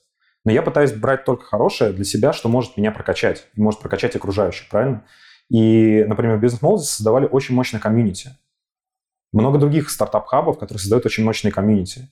Ты можешь один пытаться достигнуть многого, но когда тебя окружают люди, которые пытаются достичь того же, чего и ты, это тебя супер драйвит. Особенно как пинок под зад, когда ты такой думаешь, «М, сегодня, сегодня, сегодня отдохну, а ты видишь все остальные работы, такой... «М». Вот я, я сейчас занимаюсь, например, великом, готовлюсь к гонке, и э, пе- первый раз в жизни вообще на велике катаюсь первый сезон. Профессионально. Ну, при этом это типа должно быть профессионально. Я прям Мгм. участвую в профессиональной гонке, и у меня есть там буквально всего полгода на то, чтобы подготовиться. Я сначала начал готовиться один. Я купил станок, а, начал дома крутить, накач... на- на- накру- накручивать. И мне ребята, которые велосипедисты, с которыми я общаюсь, они говорят, найди кого-то местного, там, тренера. Ну, без... я, я в любом случае понял, что тренер нужен. Но я не думал, например, особо про окружение. Я думал, что я могу и один покатать, если что, по, по Грузии. А, я сейчас в Грузии. И буквально там целая история, как я нашел комьюнити, но в итоге я нашел ребят, и я начал с ними катать. Я теперь не могу дома один крутить. Мгм. Наличие окружения, наличие люд- лю- единомышленников, ко- с которыми ты вместе что-то делаешь, коренным образом меняет жизнь. А В фильме ты говорил, что ты работаешь с окружением своим. Да. Для кого-то это может показаться чем-то даже слегка лицемерным. Это может прозвучать, как будто бы ты фильтруешь круг своего общения. Как будто бы ты кому-то говоришь, что ты достаточно хорош, чтобы, со- чтобы я с тобой общался, а ты нет. Это так? Или это по-другому? Как у тебя происходит работа с окружением? Если очень грубо а, копнуть, то, наверное, это так. Но я это так не понимаю, не, не осмысливаю. То есть это не вкладывается в смысл. То есть э, рано или поздно от тебя отстегивается. Если ты не общаешься с человеком, ко- который- с которым тебе неинтересно общаться, и он с тобой не общается, рано или поздно он отстегивается из То окружения. есть это естественный процесс. Это скорее естественный процесс. Но Созна- тогда это не целенаправленная работа. А, Я просто каждый раз работаю над тем, как улучшить, но не там, как отсечь. Там были ребята, которые говорили, что они, например, целенаправленно отсекают. Это не, не про меня. Я, я, к сожалению, не, я, я причем говорю именно к сожалению, а, держусь за людей. У меня очень много старых контактов, которые я не отсекаю, хотя уже давно надо было бы отсечь. а, Ну, по, Почему по разным причинам. Почему, к сожалению? Потому что Потому что мешают. они не мешают, понимаешь? Они, они не дают ничего нового. Ну, это же нормально. Друзей, условно говоря, друзей не выбирают, друзья, это тоже твое окружение. Это плохо, ну, с точки зрения развития тебя как человека, это плохо, да? Но с моральной точки ты не можешь бросить этих людей. Это, это плохо с точки зрения того самого цели достигаторства. Да? То есть я понимаю, что, опять же, мы говорим об импакте. Если ты будешь держать коммуникацию одновременно с тысячей людей, и из них там 500 а, будет тянуть тебя вниз, то, скорее всего, прогресс будет очень маленький, очень медленный. Если ты их отсек и общаешься только с 500, э, 500 тех, кто тянут наверх, прогресс будет сильнее. Это звучит очень лицемерно, ты прав. Но это то, как работает. Это, опять же, почему менеджер должен работать с сильной командой. Потому что он хочет, что, ну, менеджер должен хотеть, чтобы он тоже рос. Причем а, я еще сторонник того, что не бывает, не бывает плато. Если ты не прогрессируешь, ты постепенно, постепенно деградируешь. И вот этот прогресс, ты должен постоянно его подстегивать. Новые люди, новые знания, новые знакомства. Когда, ты, условно, это как, не знаю, как выжи- выжатый лимон. Слушай, ну ты же закоммитился с этими людьми общаться и, условно говоря, дал невербальное согласие, что ты там...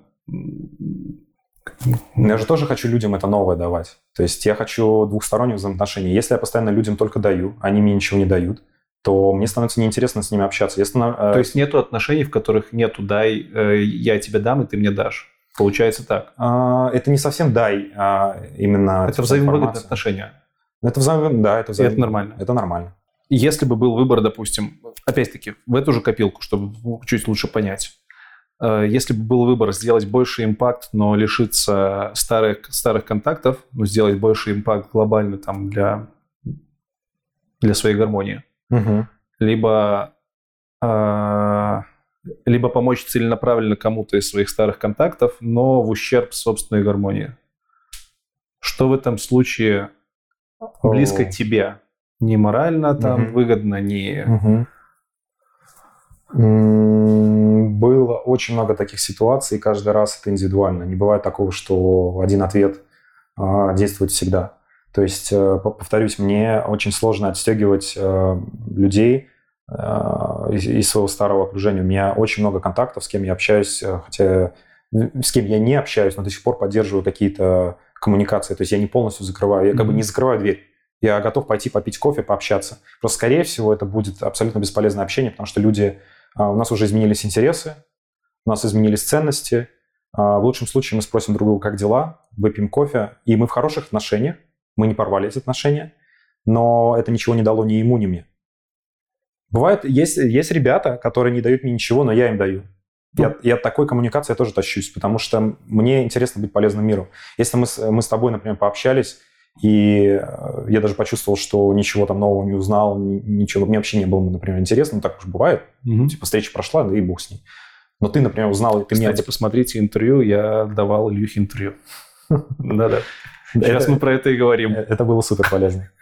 А, если я пообщался с человеком и даже ничего не узнал, но он мне дал фидбэк, что, блин, реально, там, инсайт, или там, круто, так давно не виделись, давай видеться чаще, там, зарядил энергии. Mm-hmm. Это же может быть не обязательно информационный фидбэк, это о, не информационный обмен, это может быть э, энергия в каком плане, там, настроение. Ты пообщался с человеком, ушел, у тебя так прям, типа, блин, классно, так не виделся давно с парнем или там с девушкой, и э, пообщались так круто окружение. Окружение, работа с окружением. Я так понимаю, филь... можно сказать, фильтрация окружения. Как бы оно ни звучало, ну, это не негативное значение, фильтри... фильтровать свое окружение.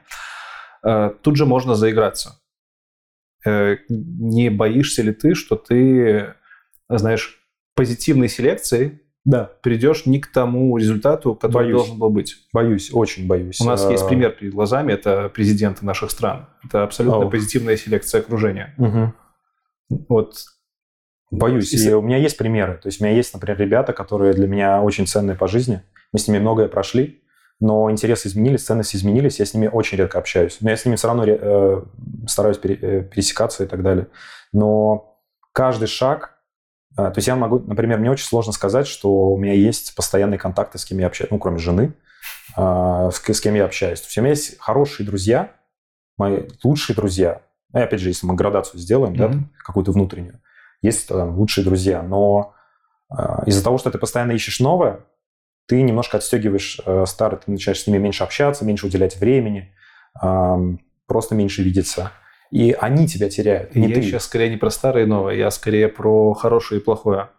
Когда мы пытаемся в окружении получить только людей, которые лучше нас, которые там прокачаннее нас, которых мы идеализируем в каких-то mm-hmm. представлениях, и отбрасываем людей негативных, которые для нас кажутся негативными, угу. не выстраиваем ли мы себе постоянно позитивную повестку, угу. которая в итоге может оказаться неверной. То есть для нас кажется, для меня, например, кажется, что программирование это круто, я постоянно ищу, угу. ищу программистов, угу. в итоге становлюсь мега-супер-пупер архитектором и понимаю, что там а, музыкантом я бы мог стать лучшим, например. Да. Либо двигаюсь, двигаюсь, двигаюсь, становлюсь президентом страны, а потом вся страна говорит тебе, что ты мудила, а ты этого не понимаешь, потому что у тебя для тебя да. это правильный путь каждый раз страшно, когда я отстегивал, например, фотографии и видео, и в этом видео вполне себе, что я могу быть отличным фотографом, там, лучшим видеографом. А, как этот риск можно нивелировать для себя? Э, впускать в окружение каких-то людей? Ты живешь один раз. Это как э, РПГ. Ты выбрал неправильный путь, у тебя нет варианта откатить персонажа. Э, ты живешь один раз, это твоя жизнь, ты ее сформировал, это конструктор. Ты можешь совершить ошибки, mm-hmm. и ты должен либо ты, во-первых, нужно осознавать, что ты можешь совершить ошибки, и ошибки – это нормально. И ты можешь либо попытаться их исправить, либо нет. Хороший пример, например, э, пример, например, а, пара знакомых акробатов есть, футболисты есть, которые получали травму и фактически не выбрали неверный путь. Они просто дальше, не знаю, на заводе там пара человек работает угу. и не знает, что делать. Это неверный путь. Такая же история может быть с окружением. Пока, фу-фу-фу, мне, мне, мне все нравится. Есть ли у тебя какие-то маркеры, по которым ты сможешь, по крайней мере, ты думаешь, что ты сможешь в будущем понять, что нужно изменить направление, остановиться? Фидбэк от окружения. То есть... Э, Но фидбэк, от, ты себя, фидбэк ты, от ты... окружения будет постоянно в одной повестке. Может быть, я поэтому не рву контакты, я не знаю. А, слушай, да, не знаю, я так глубоко не думал. Нет, я, я так глубоко не думал. То есть единственное, что точно нужно знать, это в фильме тоже мы про это говорим, что ты сам себя оценить не можешь. Тебе нужен какой-то фидбэк со стороны. И, наверное, если ты этот фидбэк слушаешь, то у тебя не получится ситуация одно, однополярности. Ну, она, окей, она получится, но ты будешь э, хотя бы периодически слышать какие-то типа маркеры, да, вот как ты сказал. Типа кто-то, кто-то будет говорить, что вам что-то не так, да, mm-hmm. и ты такой, это у тебя есть вариант забить, двигаться дальше, а можно, есть вариант задуматься. Окей. Okay. Ты уже сам сказал, что ты в Грузии проживаешь mm-hmm. сейчас. Mm-hmm. Как ты там оказался? А, хм. Ну, Давай, когда не, ты там не, не уникальная история. 3 марта я улетел из России. А, ты так встретил войну? Можно так сказать. 3 марта я улетел из России сначала в Турцию, угу. потому что это был единственный хаб, который я увидел. Мы думали, а, куда, куда вылететь, все полеты закрыли. И я увидел хаб Турцию, увидел хаб, по-моему, Армению, но мы подумали, что, во-первых, мы хотели посмотреть Турцию давно с женой, а, во-вторых, мы а, думали, куда потом из Турции полететь, если не понравится. И мы понимали, что мы, мы были уже несколько раз в Грузии, мы почти каждый год ездим в Грузию. И предложение сделал жене в Грузии. И я был много раз в Грузии. Мне Грузия нравится. А, и подумали, что изучим Турцию, там, может быть, посмотрим, не знаю, Стамбул, Анталию, и если не понравится, полетим сначала в Батуми. Мы в Батуми тоже много раз собирались, каждый раз только в Тбилиси почему-то тусовались, а тут э, думаем, посмотрим Батуми, если опять же не понравится, поедем в Тбилиси. Если в Тбилиси не понравится, поедем еще куда-нибудь. То есть я это рассматривал как отпуск. То есть многие э, рассматривают это просто, там, не знаю, как бегство или что-то. Для меня это немножко другая ситуация. Я релокацию готовил для себя на года три. То есть... Э, на года три? Или Нет, года три? Года три до этого. А, то, то есть я уже в течение трех лет, mm-hmm. в принципе, я, я в принципе не рассматриваю модель, я не понимаю модель жизни в одном месте. Это очень странная модель, когда ты работаешь удаленно. Модель, когда ты не имеешь возможности выехать, это другой вопрос. Но я работал удаленно уже много лет. Потом я, собственно, пришел к тому, что пора работать на интернациональную компанию и вообще отвязаться на, от э, работы на Россию, чтобы иметь возможность вообще более свободно, потому что все-таки работа в России, я был единственным, кто работает на эту компанию, на систематику угу. удаленно, и это было все равно так немножко шатковалка, и непонятно, как был организован процесс там, удаленного получения денег, а тут интернациональная компания, которая это позволяет, вообще и культура, и все дела. И то есть я постепенно это готовил. Я учил английский, я рассматривал страны, я ну, анализировал страны. Но это не отменяет того, что ты уехал в очень неудобный момент. Я С собирался зрения... уезжать осенью. Так. В любом случае. У меня цель на прошлый год стояла пожить месяц в другой стране. Хорошо, тогда э, это, это хороший ответ тем, кто скажет, что ты убежал после начала войны. Угу. Есть это, это меня стригерило гораздо раньше уехать. Э, отличный ответ для тех ребят, которые осуждают всех, кто уезжает из России. Есть такая когорта. Окей. Okay. И что ты скажешь той когорте, которая в этом ответе может увидеть увертку от того, что, ну, типа, чувак, а ты что, получается, уехал после начала войны просто потому, что раньше планировал, то есть, Нет, действительно... я, смотри, я в любом случае бы уехал осенью. У меня стояла цель на прошлый год, я ее сделал. Я, я сейчас пытаюсь сформулировать вопрос, неправильно его формулирую. Давай так. Насколько начало войны в Украине было решающим в э, отъезде именно сейчас? И было ли вообще решающим? Было абсолютно решающим в отъезде Почему? ускоренном. Почему? Я собирался в любом случае уезжать в сентябре. Почему война стала для тебя триггером уехать? А, риск-менеджмент. Ну, риск я это назову риск-менеджмент. Но смотри, у тебя молодая семья, Это маленький, основ... маленький ребенок. Да.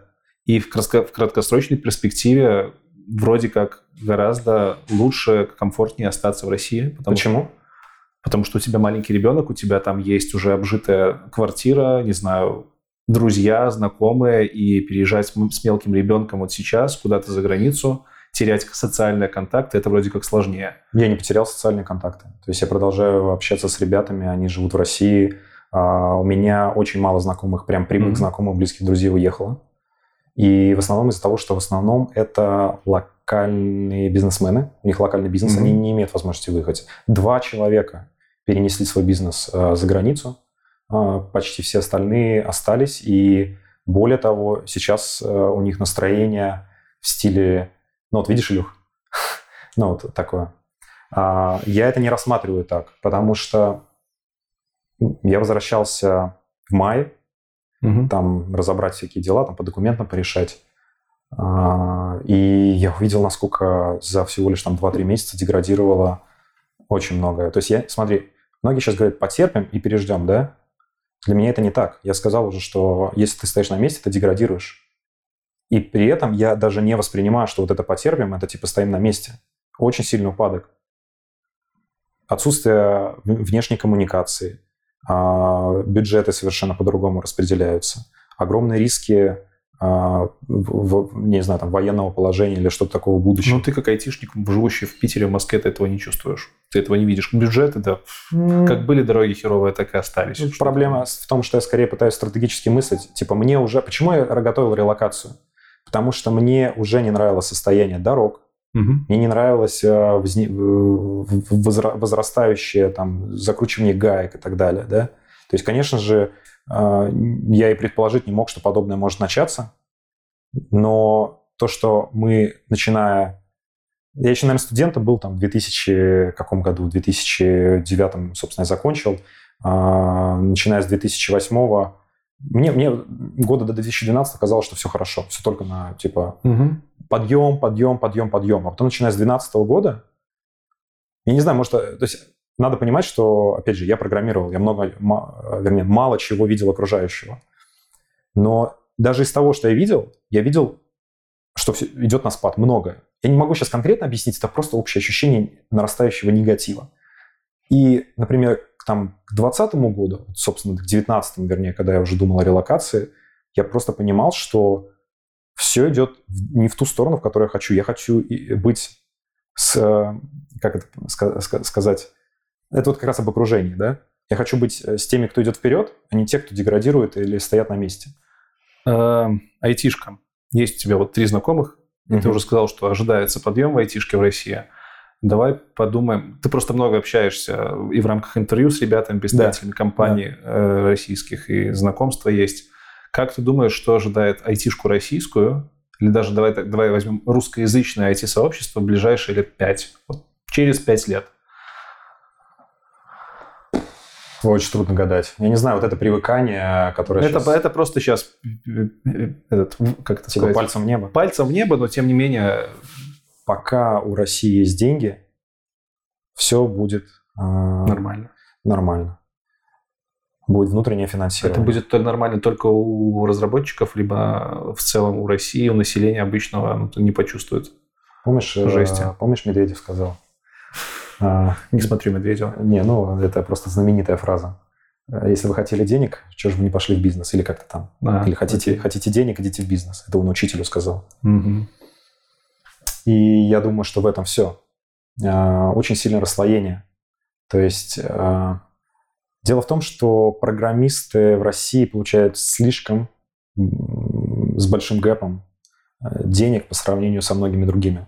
Это связано с тем, что IT-сфера генерит э, очень много денег, в том числе на мировом уровне, и позволяет продавать услуги настолько дорого, что для России это ощущается очень, э, очень существенно. Но сейчас мировой уровень отвалится, останется А. внутренний рынок. Да, но и государственное финансирование, то есть оно настолько огромное. То есть Что эти не цифры- позволят поддерживать эти цифры.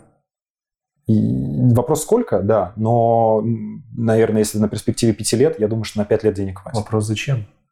Зачем государству это? Да. Если, если оно, ну, ну, окей, два месяца оно поддержит, ну, там, год-два, поддержит программиста, а потом скажет, так у вас все, вы не выездные, вы не хотите никуда уезжать, вас здесь, вам здесь все нравится, в два раза сокращаем зарплату, потому что в бюджет нужно. Make sense. Может быть. А, да, может, Может быть. быть. Может быть. Ладно, не будем больше... Нет, я могу прим- пример привести очень хороший. Ну, давай. а, именно подобной ситуации в маленьком скейле, э, в маленьком масштабе. А, Я назову название. Салон Пилки есть такой известный. Пилки? Пилки. Так. Многие его в России знают как подстригатель ногтей. Ага. А, Я точно знаю инсайдерскую информацию. Ух ты, ж, ух ты, жара пошла. А, Они пла- платили в черную а, зарплату. Ну, просто это настолько некрасивый шаг, что, как бы, извините, ребята, но так делать нельзя. А, Они платили в черную зарплату разработчикам. Мгм. И э, там, ну, на руки там получаешь копье и остальное там в конверте. И потом в какой-то момент они говорят, Это, по-моему, когда корона была, наверное, я не уверен, я не помню точно, сколько лет, сколько лет назад это было. Они говорят, теперь твоя зарплата в три раза меньше. Не хочешь, уходи. А чувак как бы кормит семью. Ну, представь какой-нибудь, да? О чем будет делать? Он говорит, ну, а даже как, что там говорит, вариантов нет. То есть у тебя чер... Э, зарплата, зарплата, которая белая, даже если тебе выплатят три зарплаты, уволят тебя. Ну, работай, работать в три раза больше будет, чувак. Какие копейки. Ну да. И он искал новую работу. Это конкретный чувак, ну, с которым я, по крайней мере, общался. Я уже слился равно. Вот. И э, мне кажется, это очень некрасиво. И то, что ты говоришь, что... Почему я думаю, что это реалистично? Если ситуация безвыходная, если действительно перекрывают все способы отхода, просто поставят перед фактом. Типа ты либо работаешь в два раза меньше, получаешь, либо пока. А пока куда? Риски, риски. Это, это, все, это все, понимаешь, это риск-менеджмент. Мы вот э, у ребят э, из «Мы обречены» мы про, мно- много про это говорили. То есть я, наверное, много слишком думаю, иногда, может, часто, может, даже по интервью это видно, в плане, что ск- сколько мыслей у меня в голове сумбурных. А, Действительно, риск-менеджмент очень важен для каждого. И уменьшение рисков – это то, что должно, как мне кажется, сидеть у каждого в голове. Нужно делать так, чтобы рисков вокруг было минимальное количество. Их полностью исключить невозможно, но уменьшить можно и надо. Объясни, почему уезд сейчас из России – это не предательство? Предательство России? Да. Ну, чтобы предать, надо как бы как-то к этому соотноситься. Я не знаю, в чем, в чем, в чем предательство. То есть у меня, у меня, например, опять же, друзья, родственники в России, да, это их выбор. То есть э, я, может быть, сижу на двух стульях, но я уменьшаю свои риски. Я считаю, что, опять же, это сейчас э, лицемерно звучит, у меня есть, э, надо, чтобы понимать, у меня есть родственники и в Беларуси, в том числе родственники, которые в Польше, были в Беларуси, да, из-за протестов и все дела. У меня есть родственники в Украине, причем которые до сих пор в Украине. И у меня есть родственники в, в других странах в том числе. У меня есть коллеги, которые с разных стран, в том числе из, из Украины. И э, может показаться, что типа ну, какая-то странная там, может, позиция, я даже не знаю. Ну, не- не- то есть для меня это больше об уменьшении рисков. своего. Это вопрос не в, тво- не в копилку того, что ты предатель. Я так никоим образом не считаю. Более того, я сам уехал по, по вполне понятным причинам. Это вопрос скорее для тех ребят, кто находится там, э, которые ломаются и которые думают, что если они сейчас уедут, то они предадут землю, на которой они росли. Окей, ну, не знаю, это их позиция. Ну, то есть я не считаю, что если я вырос в какой-то земле, то это, это знаю, я не знаю. Окей, я переехал в другую квартиру, это что, предательство предыдущей квартиры? Ну, как бы, Хороший point. ну, то есть, типа, я, я, децентрализованный человек. Вообще, понимаешь, А как же вот это вот эта страна тебя взрастила, она бред. Бред тебя всегда был. учила, столько сил на тебя бросила. А ты платил за это налоги, ты оплачивал свое существование в этой стране. И твои родители платили, горбатились там, не знаю. Ну, то есть это, это понимаешь, это, если, окей, если мы коснемся демократии, демократия – это совместный труд Мгм. народа с избранным представителем. Народ оплачивает, фактически оплачивает свое э, существование на земле, как это, ну, налогами, там, я не знаю, косвенно, не косвенно и так далее. Это, это, это трейдов, это не, это не благо, это не gr- gratitude, как это по-русски сказать, А, благо- это не благодарность. Это взаимовыгодное Это отношение. взаимно выгодные отношения. И если мне страна перестала давать выгоду, то почему я должен там продолжать существовать? Если я могу найти другой способ. Если я езжу на машине, машина стала барахлить. Я могу, нет, я могу ее пытаться починить. Это тоже Мгм. хороший поинт.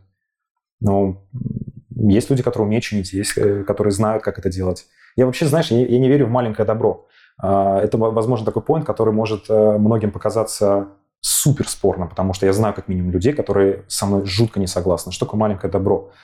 А, Есть хорошая байка, я просто кому-то рассказывал тоже про маленькое добро, и мне в ответ ответили, что есть, оказывается, такая прям бала- баллада, там, не знаю, байка. А, Идет мужик, а, видит там бедную девушку, э, там, бабушку, отдает ей копеечку, там все деньги отдал. Идет дальше, э, сидит еще одна там бедная. Он, значит, снимает там пальто и так далее. В итоге он там голый идет и уже не знает, что делать, никому ничего поможе- помочь не может. А, Я верю больше в э, ситуацию в том, что он может эти деньги, например, проинвестировать. Да, есть шанс, что он их потеряет, например. Но если зато он их успешно проинвестирует, он уже сможет помочь большему количеству. Он может создать проект. Ну, а если не успешно, то никому не поможет. Окей, но того, что он помог одной бабушке, он спас, там спас полдня, один день и так далее. Mm-hmm. То есть это, опять же, риск-менеджмент. Ты оцениваешь свои риски, куда ты можешь инвестировать с минимальными рисками, как приумножить свой капитал. Ты растишь, растишь, растишь. То есть я бы... Почему, опять же, про импакт э, так много говорю? Мне кажется, что чем я буду помогать... Э, мне не хватит сил, времени и денег и там возможности помочь каждому по чуть-чуть. Но я бы хотел изменить коренным образом как- как-то глобально что-то, пока еще не знаю что, потому что мне не хватает, может быть, каких-то вдохновителей, там еще кого-то, опять же, в постоянном поиске. Mm-hmm. Но я хочу поменять что-то настолько глобально, чтобы сделать большое добро, а не маленькое. Хорошо, спасибо. На этом все.